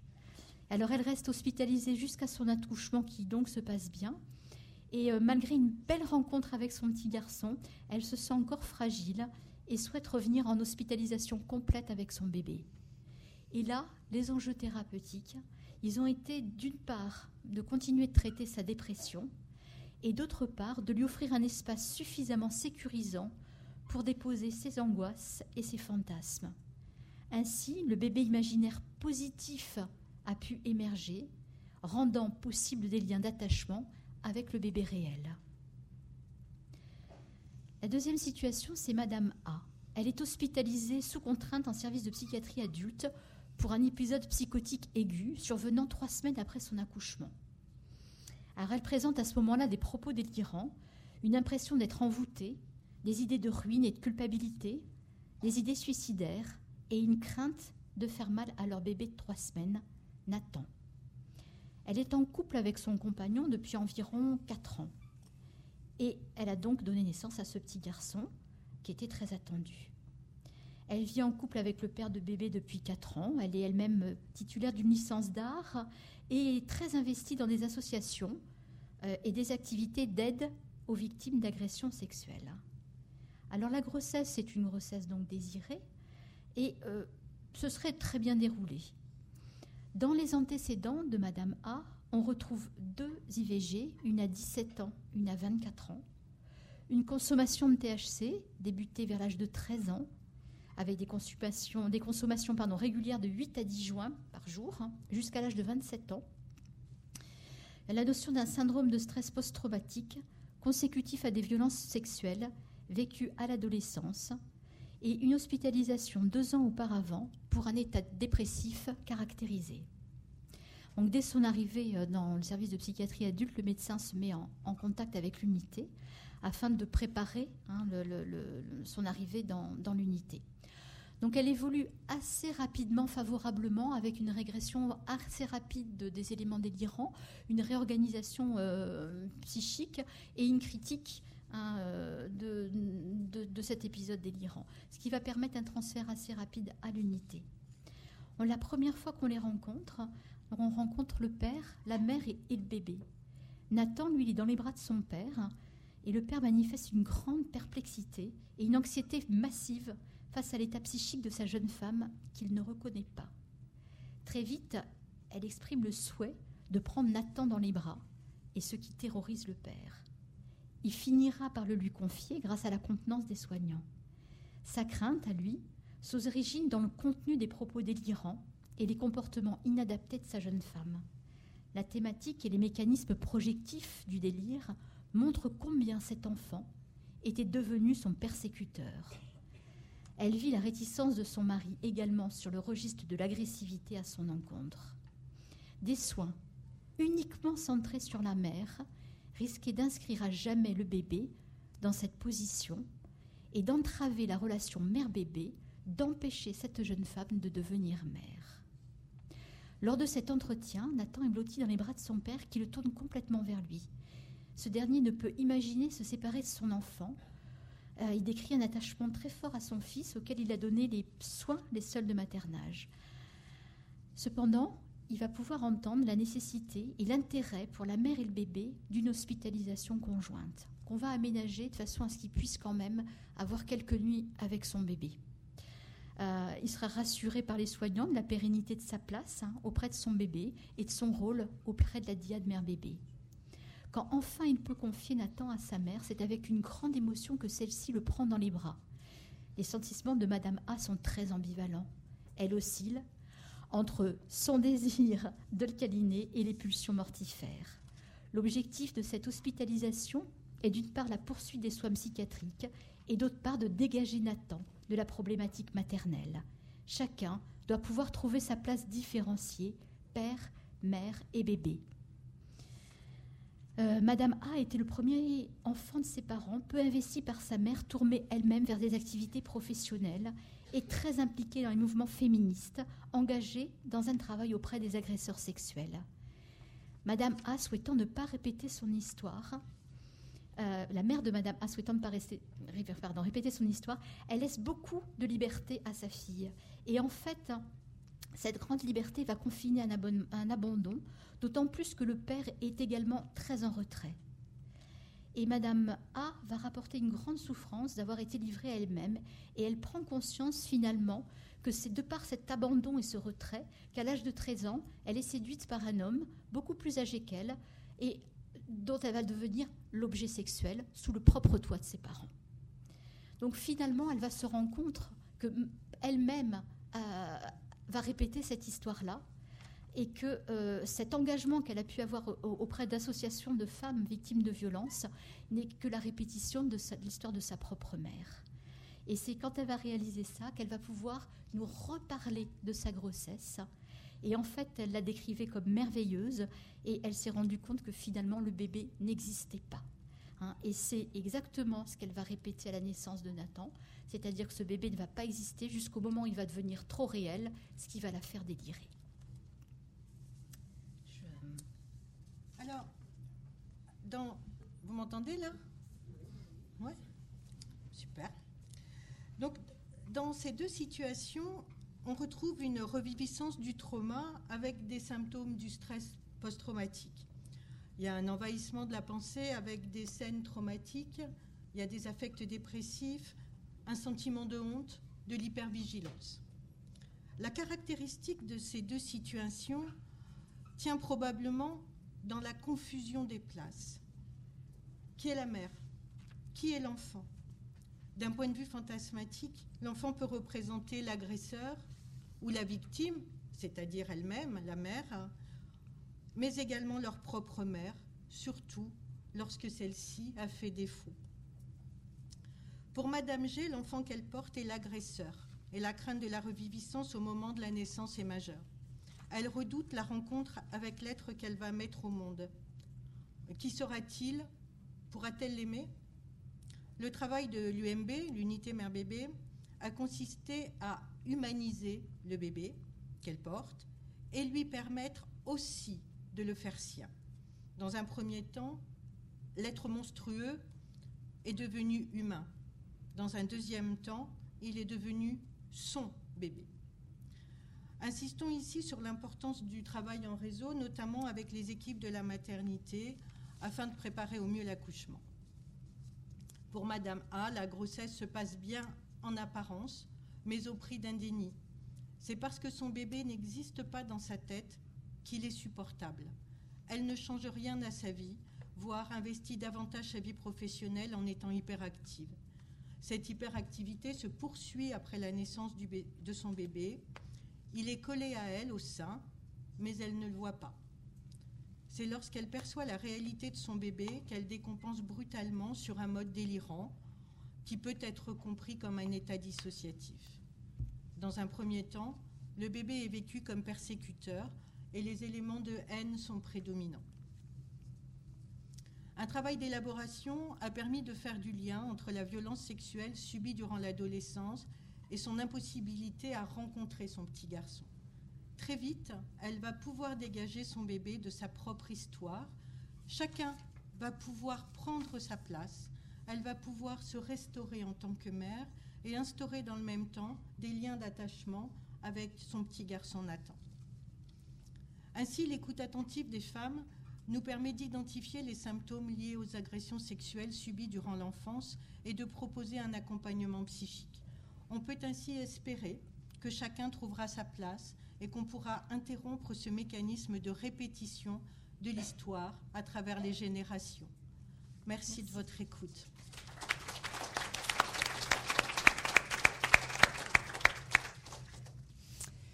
Merci à vous deux, merci à, tous les participants à, l'après-midi qui euh, semblent illustrer de manière paroxystique la formule de Freud qui disait qu'être parent c'est un métier impossible. J'ai envie d'ajouter être enfant n'est pas facile non plus et frères et sœurs non plus. Bon, euh, maintenant je suppose que vous avez des questions. Moi j'en aurais beaucoup mais pas forcément pertinentes donc je préfère laisser la parole à la salle au moins dans un premier temps.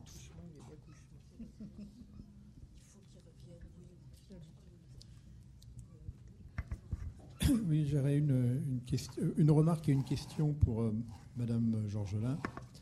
Euh, la remarque, c'était que euh, le glissement entre enfance en danger qu'il conviendrait de protéger et enfance dangereuse dont il conviendrait de se protéger est une belle constante du champ de l'enfance irrégulière depuis le 19e siècle.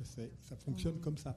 Que ce soit au niveau des discours, de quelque type de discours que ce soit, discours savants ou discours profanes, médiatiques, etc., que ce soit au niveau des parcours objectifs de vie euh, des enfants. C'est-à-dire qu'on passe de, de la protection de l'enfance, pour faire très vite, euh, à la justice des mineurs euh, pénale très facilement depuis, depuis que le, champ de l'enfance irrégulière existe. Ça, c'était donc une, remarque. Et la question, c'est par rapport à, au cas de Naïm que vous présentez, à un moment vous dites finalement, euh, à, chaque fois que les, visites familiales euh, étaient organisées, c'était une catastrophe. Euh, ma, compagne était directrice d'école maternelle et elle a vécu ça avec un, gamin. C'est-à-dire que à chaque fois qu'on organisait une visite auprès de, la mère, le gamin régressait pour, pour deux mois alors qu'il avait une famille d'accueil fantastique avec lequel il progressait, il redevenait en coprésique, une urétique, il arrêtait de parler, etc. Et ça durait pour, pour deux mois avant qu'on qu'ils re- reviennent un peu dans le, groupe scolaire. Euh, donc, la question, c'est est-ce que vous pensez que dans certains cas, sans doute peu nombreux, euh, la solution pour qu'un enfant se reconstruise, c'est que euh, d'une rupture avec la famille biologique Voilà. Alors, ce que je pourrais dire, c'est que d'une part, il existe les visites libres, ça vous le savez, et les visites euh, médiatisées. Euh, les visites libres peuvent aussi avoir un effet délétère. Euh, J'ai le cas de plusieurs enfants comme ça qui rencontrent leurs parents en visite libre dans des halls de gare. Notamment, je pense à une petite fille de 8 ans qui rencontre ses parents le mercredi et qui, en hiver comme en été, passe son mercredi en errance, comme ça, avec ses parents. Euh, ça, c'est le cadre des visites libres qui sont agréées par l'ASE. hein. C'est quand même euh, dramatique. Euh, pour le cas des visites médiatisées, il y aurait beaucoup de choses à dire. Je pense que ça peut avoir un réel intérêt, effectivement, pour travailler le lien avec la famille. L'écueil, c'est qu'en général, c'est géré par des associations qui parfois sont relativement douteuses. J'ai aussi euh, le cas de plusieurs collègues psychologues euh, qui, par exemple, pour assurer les visites médiatisées, euh, sont payés 11 euros de l'heure. Alors après, c'est leur choix ou pas d'y aller, mais c'est quand même 11 euros de l'heure. Et qui doivent amener, m'ont-ils dit, leur propre chaise pour recevoir les, les parents et les enfants. C'est quand même extraordinaire. Donc, euh, pour répondre à votre question, euh, je crois que c'est un choix difficile de rompre avec sa famille et de choisir en tant que tiers euh, de rompre le lien entre l'enfant et ses parents. Mais je crois que c'est absolument nécessaire dans certains cas, notamment dans les cas où le parent ne se manifeste qu'une fois par an pour relancer la machine et où en fait l'enfant, et ça je l'ai vu très souvent aussi, l'enfant est, dans un état d'espoir perpétuel. hein. il n'attend que le coup de fil de son parent, que le cadeau de son parent que le parent lui a promis il y a six mois. Et donc il a un mal fou à grandir en fait euh, et à pouvoir accéder à son propre désespoir. Hein, il, est maintenu comme ça dans un espoir permanent. Je, je suis pour effectivement euh, la rupture des liens familiaux dans certains cas, dans des cas graves évidemment. Est-ce que je peux me permettre de re- rebondir un petit peu C'est vrai que euh, la, la- la question de- des visites médiatisées est, est- est quelque chose d'important et effectivement, ça dépend comment elles sont assurées. Je pense qu'il y a plein de façons aussi de maintenir du lien. Et maintenir du lien entre le parent et l'enfant, ça ne veut pas dire qu'ils doivent se rencontrer. Euh, le lien, il peut se faire par des personnes médiatisées. Hein, et on peut parler euh, des parents à l'enfant et de l'enfant aux parents sans pour autant qu'ils soient en contact. Et à partir de là, ça permet effectivement d'éviter peut-être quelque chose d'une rupture et de permettre que l'enfant soit toujours présent dans la tête de son parent et le parent toujours présent dans la tête de l'enfant, mais dans quelque chose qui n'est pas destructeur. Alors c'est quelque chose qui est beaucoup euh, euh, travaillé notamment au niveau de l'accueil familial thérapeutique hein, à Poitiers, mais il y a plein d'expériences qui se font et de plus en plus autour de ce concept que le, lien ne, ne signifie pas forcément de se voir. Ça peut être par lettre, par exemple, euh, des envois Oui. postaux, des dessins, Euh, etc. par lettre, il faut se méfier aussi de ce que les parents peuvent écrire, hein, Bien sûr. parce que ils sont quand même. Mais, euh, mais je, je suis quand même attentive à cette question posée Mm, par, euh, par tout à monsieur, c'est-à-dire pourquoi est-ce qu'on résiste autant à une rupture Mm. euh, du lien, Mm. euh, y compris dans des cas euh, absolument dramatiques. Enfin, on le, on le voit aussi, hein, des visites médiatisées qui perdurent. Euh, dans des situations où des enfants ont été victimes, par exemple, d'actes de torture et de barbarie. Tout à fait. Pourquoi est-ce qu'on maintient euh, absolument ce lien qui est insupportable? Alors il y a maintenir le lien, et puis il y a se voir, et puis il y a aménager, Voilà, y et voilà. Et je crois qu'il y a plein de, effectivement, de, de possibilités, que la question de la- du maintien euh, et de la modalité de maintien se, se pose effectivement. Juste- non, bon, vas-y, vas-y. Ce qui est intéressant dans, dans l'échange que, que, l'on a là autour de cette question, c'est qu'on est aussi, euh, comment dirais-je, on pense avec notre propre histoire, hein, ce que ça nous renvoie à nous, mais aussi l'une et l'autre, vous êtes dans des places euh, différentes. Euh, Vous, vous travaillez avec les enfants, et vous, vous travaillez avec des mères en souffrance. Et Et, des et- et- et- mais des vous- bébés. je sais bien que le, le B est présent pour vous, hein, c'est pas du tout ce que je veux. Mais on voit bien aussi comment on va penser cette question euh, à partir de notre inscription euh, professionnelle, enfin au sens où avec qui est-ce qu'on travaille, qu'est-ce qu'on a à l'écoute, et vous, vous, vous, ce que il me semble que ce que vous mobilisez là, c'est c'est aussi ce qui se joue pour le parent euh, dans cette, euh, ce parent en souffrance qui euh, fait souffrir son enfant hein, et, que la solution peut-être pour ce parent-là, c'est pas d'interrompre le lien, hein, de, le, de le rompre. Alors que moi, je serais assez je ne dis pas qu'il ne faut pas le rompre. Hein. Je, moi, je, fais énormément d'informations préoccupantes parce que je, suis vraiment pour la protection des enfants et ça ne me pose aucun problème, euh, même avec des tout petits bébés. Hein, euh, euh, mais je crois que justement, je, crois qu'on peut, un bébé peut ne pas vivre auprès de sa maman, mais être en lien c'est-à-dire, nous, par exemple, ça nous arrive d'aller parler du bébé à la maman. Hein, euh, et, le lien se fait autrement. Et je pense que ça ne veut pas dire hein, qu'ils sont ensemble. Hein. Oui. juste. Alors, euh, effectivement, moi, moi, ça fait écho aussi à la fois à mon travail euh, en CMPP et à la fois aussi des, questions que j'ai pu entendre par rapport aux, incestes, en disant est-ce que les, les enfants, est-ce qu'ils doivent reparler à leur père, etc. Bref. Euh, c'est, euh, Dolto disait, ce qui est important, c'est de, renarcissiser les origines. C'est-à-dire que couper le lien euh, dans la réalité, oui, qui, ne puisse, parce que les parents sont nocifs d'une manière ou d'une autre, mais au niveau psychique, si l'enfant est toujours ou reste avec la question du mauvais parent, ça veut dire que lui c'est un mauvais enfant. En miroir, ça, se joue comme ça. Et euh, c'est aussi maintenir sa filiation telle qu'elle est. Et Dolto, là aussi, était tu as les parents que tu as. Euh, il va falloir faire avec. Hein. Euh, ça ne veut pas dire qu'il faut rester au quotidien dans, cette place-là, mais si l'enfant, si on guide l'enfant vers couper quelque chose de son origine, là aussi, ça posera d'autres problèmes ensuite pour se réinscrire, faire filiation, une fois encore. Hein. Mais euh, dans, nos préoccupations, et moi, euh, quelquefois aussi, hein, je me dis, mon Dieu, il faut que ces enfants soient loin de leurs parents, etc. Il n'y a que ça qui, qui peut les sauver euh, en termes de proximité. Hein. mais psychiquement, il y a quelque chose, c'est ce que vous avez soulevé, d'un travail absolument à soutenir, parce que c'est le risque que lui-même se coupe de lui-même, quoi, oui, moi j'ai en tête des, cas euh, extrêmes en fait, hein, des situations extrêmes surtout.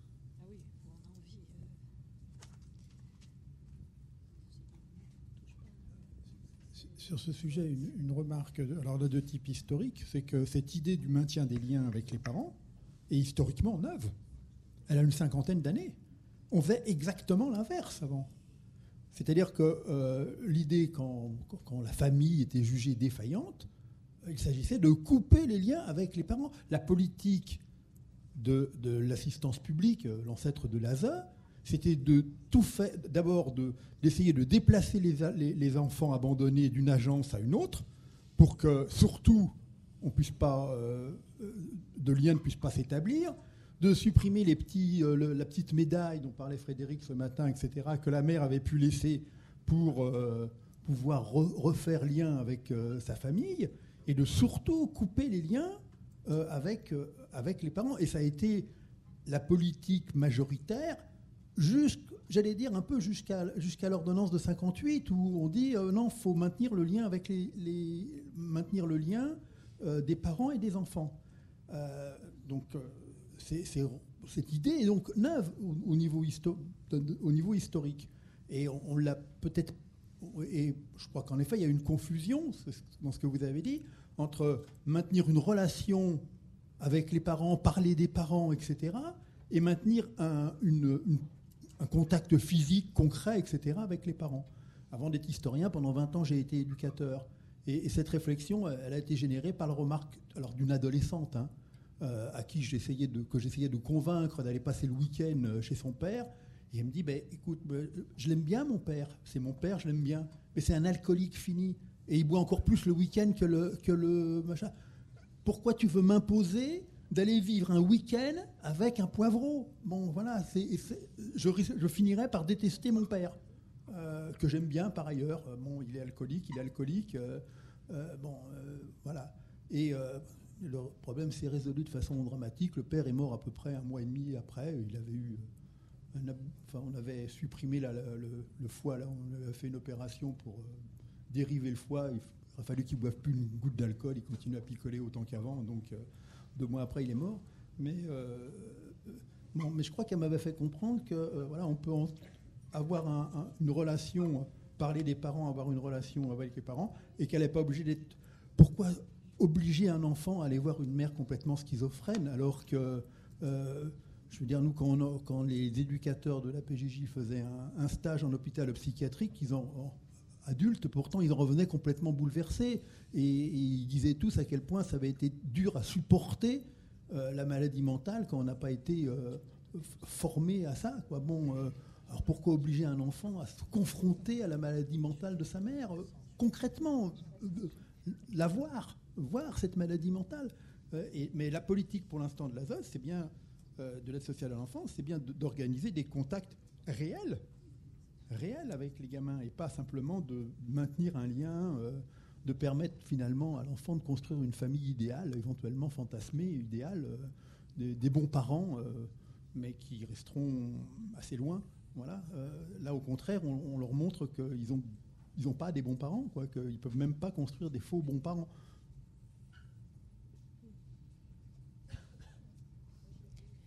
Merci. Je, vous laisse.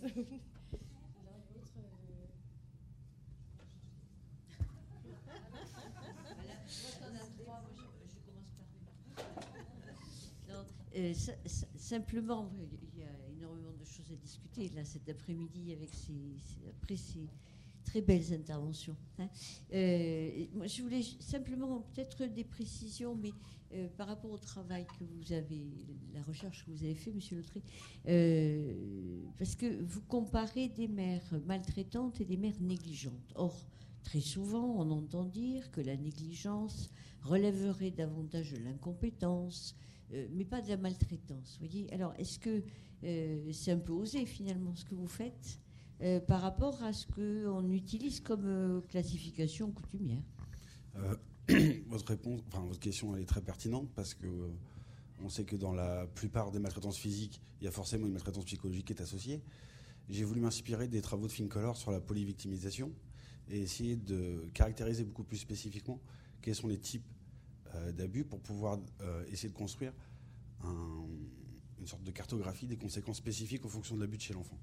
Donc c'est un parti pris que j'ai pris en me basant sur le dossier juridique de l'enfant en essayant d'exclure, dans les cas de négligence, la négligence, je l'ai inclus et fusionné avec la maltraitance psychologique.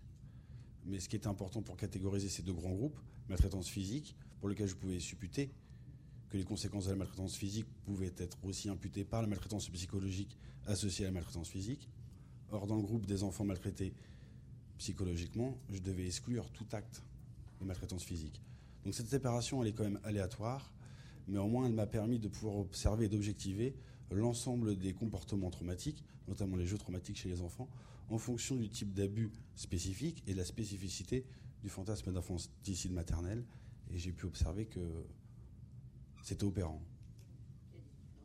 Euh, des différences majeures en termes de profils développementaux, en termes de comportements euh, psychopathologiques et en, termes aussi de construction euh, fantasmatique du jeu traumatique, qui est spécifique en fonction du type d'abus.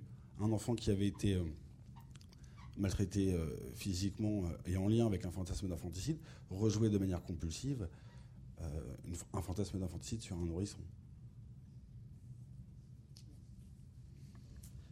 Alors bon, donc merci également pour ces, ces, trois communications. Alors j'ai une question pour chaque communication. Alors, je, pose d'abord toutes mes questions en vrac, si je puis dire, et puis après, voilà. Donc, pour la, première communication, c'est donc à la fin de, votre propos, même si on le devinait donc à plusieurs reprises, vous avez évoqué la question du continuum des violences. Et, donc là, euh, d'un regard extérieur et pas dans votre discipline, du coup, la, question qui vient un petit peu, c'est euh, comment éventuellement donc rompre évidemment ce continuum des violences à ce moment-là pour essayer peut-être de trouver une solution. Pour la, deuxième communication, c'est sur la, notion de, de, déchets, enfant déchets. J'ai trouvé ça euh, tout à fait pertinent comme grille de, lecture, mais je voulais savoir si ce, l'expression, le, mot qui renvoie aussi à ce moment-là donc à une notion, c'est quelque chose qui avait déjà été utilisé éventuellement. Euh, euh, voilà, si, oui, par qui, comment et de, quelle façon Parce qu'effectivement, faire la distinction enfant-produit, enfant-déchet, c'est assez stimulant donc comme grille de lecture. Mais du coup, ça, pose aussi des questions peut-être de définition voilà, de la notion d'enfant-déchet. Voilà, voilà, c'est ça.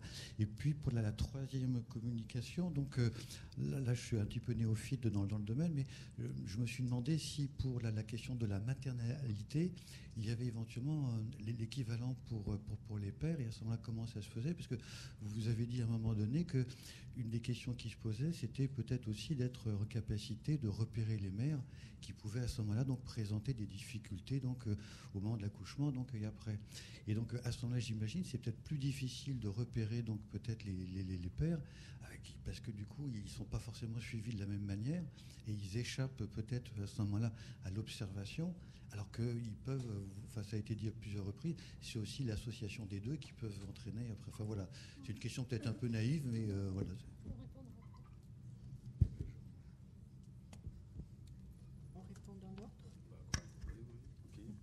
Euh, je vous remercie pour votre question. Euh, je pense que je pourrais dire que tant qu'on ne permettra pas une forme d'élaboration, en tout cas de, Il faut toujours s'interroger au premier meurtre, je pense. Au-delà de l'enfant réel ou de l'enfant qui est sacrifié dans la maltraitance, elle vient toujours faire écho au meurtre initial et c'est, je pense, l'enfant du désir parental. Et je pense que tant qu'on n'aura pas, par le cadre de la parole, aidé à trouver une sépulture à l'infant mort à l'intérieur de la mère, cet enfant mort ne pourra pas cesser de tourmenter l'enfant réel. Donc, à mon avis, on est tous sur cette conceptualisation des mandats inter- et transgénérationnels, de cette question de la crypte, la question du fantôme dans la chambre des enfants. Et euh, je pense que pour couper la répétition intergénérationnelle, il faut d'abord montrer d'où vient le cadavre, euh, d'où vient euh, cette exposition en fait qui les condamne de manière compulsive à venir révéler par le biais du social que le premier meurtre a été commis. C'est un peu les travaux aussi de Freud avec les criminels par sentiment de culpabilité. Et je pense que toute notre place, elle est de pouvoir expérimenter dans le lien euh, euh, psychothérapeutique comme un accompagnement traumatophilique. On va jusqu'au bout de cette exposition à mort pour leur montrer qu'elles ont véritablement survécu et qu'elles peuvent, du coup, par identification, permettre à cet enfant d'être inscrit dans la génération et de vivre.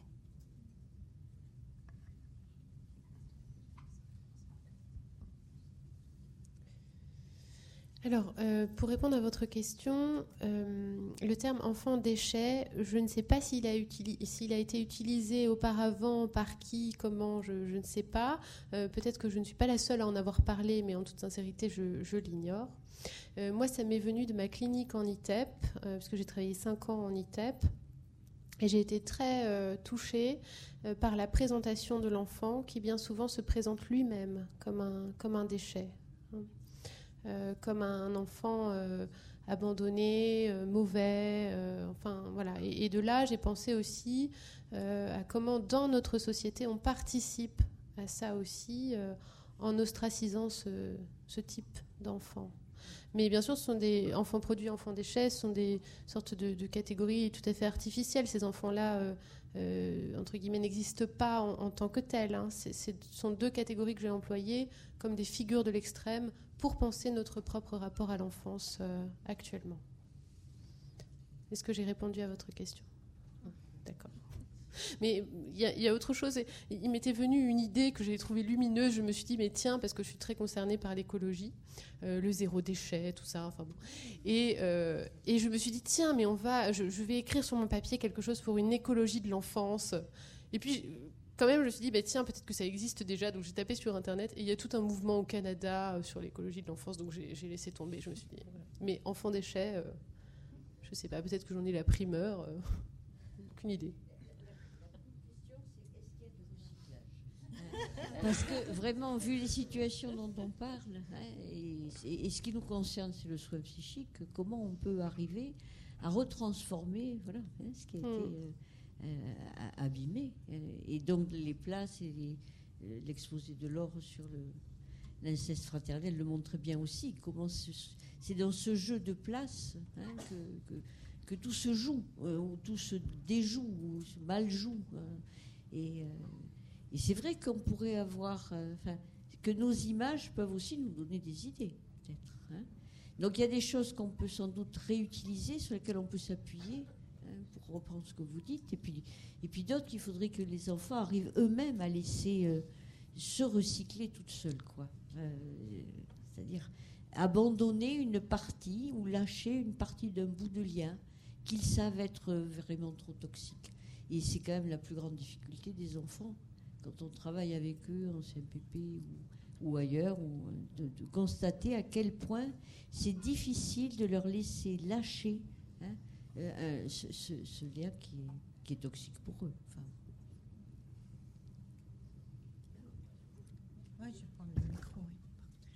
Alors, pour répondre à votre question concernant la, la paternalité, oui, enfin, c'est aussi une notion qui existe, hein, de même que la maternalité, c'est-à-dire ce réaménagement psychique, affectif, qui va permettre au père de devenir père et de répondre aux besoins de son bébé.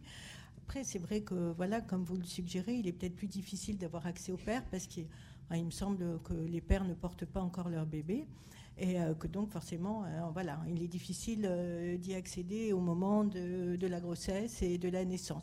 Ceci dit, à l'unité mère-bébé, mais peut-être Myriam va, poursuivre. Voilà, il, peut y avoir un, accès au père, mais parce qu'on a accès aux mères. Alors, tout à fait. Alors, les, papas sont très présents. Les papas, y a le, processus de paternalité est, le même. alors, nous, on voit effectivement de plus en plus émerger des demandes de papa avant même les mamans. Euh, de papa qui, euh, alors c'est pas tellement dans les antécédents de, traumatisme sexuel, hein, d'agression sexuelle, mais plus des, pères qui ont été euh, maltraités, malmenés et qui ont très peur d'eux-mêmes. Et on commence à avoir des demandes où ils ont envie qu'on travaille avec eux et, leur, et leur bébé. Voilà. Donc, d'une certaine façon, ça commence. C'est une clinique qui commence à émerger aussi. Bien, merci à toutes et tous. Mais peut-être qu'on on va, on va conclure. Je pense qu'après, on pourrait discuter peut-être euh, à la sortie. Je suis désolée, on est un peu tenu par le temps. Euh, merci beaucoup. Donc, j'invite donc euh, Frédéric Chauveau, Marie-Josée Griot et Lydie pour la conclusion de la journée, l'annonce de la suite.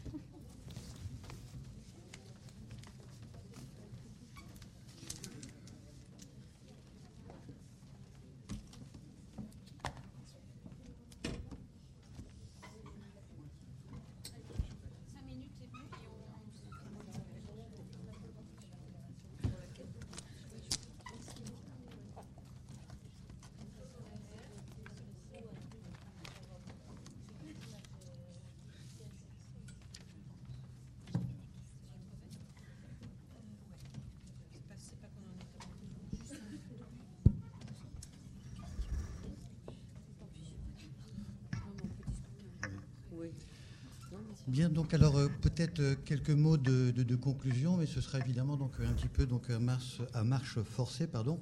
Et puis après, donc tout à l'heure, dans, l'intervalle entre ici et puis la, sortie, voilà, on aura aussi l'occasion euh, d'échanger si, besoin. Alors, quelques justes éléments peut-être sur, sur les, lignes de force. Alors évidemment, on, se pose la, la, question un petit peu de triviale ou de base, c'est qu'est-ce qui fait famille? Et donc évidemment, on ajoute qu'est-ce qui fait famille violente?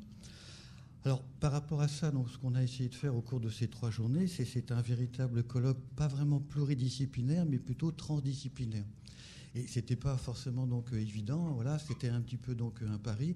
C'était d'essayer de faire converger des regards un petit peu différents autour d'un objet complexe. Puisqu'on vous l'a pas dit au début, mais en organisant donc ce, ce colloque, on a reçu à peu près 160 propositions de communication il a fallu qu'on fasse une sélection par rapport à ce qu'on estimait ce que ça pouvait donner, mais essayer aussi pour faire véritablement euh, converger les, regards, euh, les intérêts euh, autour de, la, construction. Alors c'est un objet complexe puisqu'on l'a vu, ça, ça pose des questions sur la, transgression, sur, les liens. Donc là je ne reviens pas parce que je ne vais pas refaire trois jours de, colloque là, en cinq minutes. Ensuite, simplement, il y a peut-être un autre aspect. Je crois qu'on l'a vu aussi autour de ce colloque. Au début, on a plutôt pensé donc la violence comme une sorte d'élément peut-être un petit peu essentiel. On a d'abord passé au singulier, et puis là, on se rend bien compte au, cours de ces trois journées qu'il faut quand même évoquer la violence au pluriel. Et donc, je pense que c'est plutôt un titre comme ça au pluriel qui figurera donc au final. Mais à travers les différentes communications, on, voit bien qu'il y a quand même à la fois une permanence dans la longue période on n'a pas eu de préhistorien, mais enfin bon, là, je suis sûr que bon, on aurait aussi des choses à dire. On a vu aussi qu'il y avait une constance dans, l'espace, à la fois l'espace régional, l'espace national, et puis un petit peu là l'espace international à travers donc peut-être euh, l'Espagne. On a bien vu aussi qu'on ne pouvait pas faire là l'économie des, contextes. Alors c'est pas un contexte unique, mais c'est des contextes qu'il faut évidemment essayer de traiter. Et donc là, évidemment, à la fin, c'est impossible de généraliser pour autant, donc, il y a quand même des constances. Et donc, pour traiter des violences en famille, c'est une sorte de tension ou d'équilibre peut-être entre ces, deux aspects-là.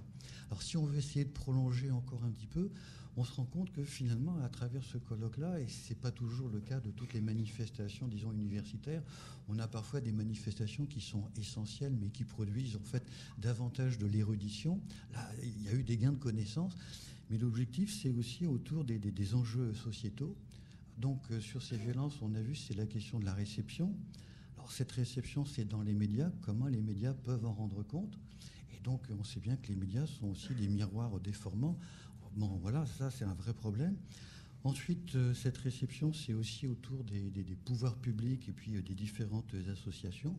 Et puis évidemment, autour des principaux intéressés, on l'a vu à plusieurs reprises dans différentes communications, bah, ne serait-ce que pour être capable de prendre la parole, de dire et de s'adresser donc à telle personnalité euh, ou à tel représentant de l'instance. Alors maintenant, je crois que quand les, les, actes de ce colloque seront publiés sous la forme d'un véritable livre, l'intérêt, je crois, c'est ça permettra de, fournir, disons, un, dossier, de, préciser aussi sans doute euh, ou de restituer des, situations donc clairement, mais sans forcément donc simplifier, et puis aussi peut-être d'enrichir les, différentes approches. Alors je l'ai dit tout à l'heure, mais il y a eu de véritables gains de, connaissances. Et puis évidemment, donc vous savez le travers, quand on appartient à une discipline, c'est un petit peu la tendance, évidemment, on, va se, spécialiser donc à outrance. Et après ça, évidemment, on a des difficultés de dialoguer ou même parfois de prendre en considération des approches euh, d'autres euh, voilà, qui réfléchissent pas de la même manière. Et donc évidemment, euh, l'idéal, mais ce n'est pas forcément donc à nous de le faire, mais en tout cas, c'est d'essayer après de, sensibiliser et puis de, permettre à, ce moment-là de passer à l'action. Deuxième temps. Oui, alors on, s'est partagé les rôles. Euh, le, mien est celui euh, du rôle d'édition, hein, puisque ce programme de recherche, on le mène déjà depuis trois ans ensemble, ou quatre. Ouais et encore pour deux ans. Euh, donc, euh, du côté de l'édition, euh, on a déjà commis plusieurs ouvrages, dont, un sur le corps en lambeaux, hein, puisque c'était la, première idée qui était la nôtre, c'est de travailler sur les violences sexuelles et sexuées. Il est, sorti aux presses universitaires de, de Rennes. mercredi prochain sort l'ouvrage sur le féminicide, qui s'appelle On tue une femme. le féminicide, histoire et actualité chez Herman. 25 euros. Et puis, euh, ce colloque sera publié. les, collègues qui sont venus et qui ont eu la gentillesse aujourd'hui de, participer hier et avant-hier savent le cahier des charges, c'est-à-dire que je vais leur réclamer. C'est ça, c'est bon de rappeler. Voilà, je vais leur réclamer le texte pour le 26 avril, c'est-à-dire après-demain. Ça grince un peu, mais quand même. Euh, l'objectif étant toujours publié chez Herman. Alors, ce n'est pas un objectif, c'est une obligation euh.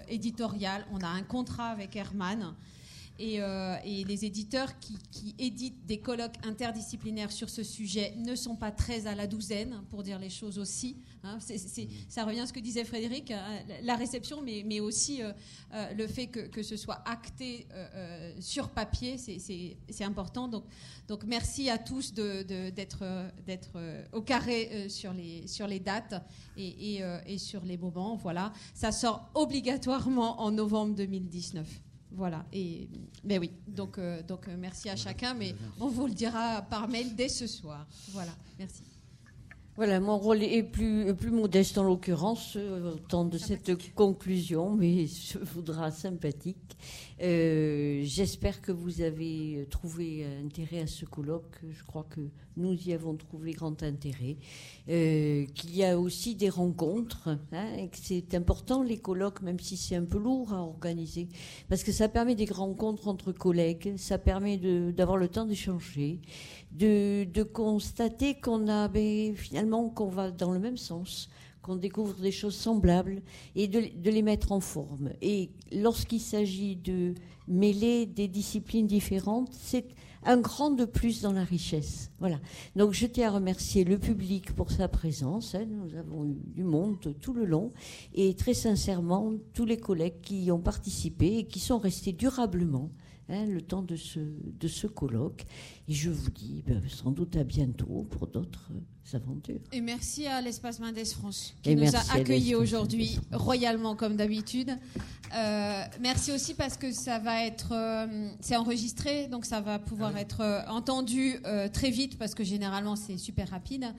Et merci à la MSHS qui nous a accueillis les deux autres jours. Et pas merci à Vitalis d'avoir juste fait une grève hier, ce qui nous a pas du tout aidé. mais, mais, voilà, merci aux structures qui nous accueillent et qui sont toujours partenaires sur ces sujets-là.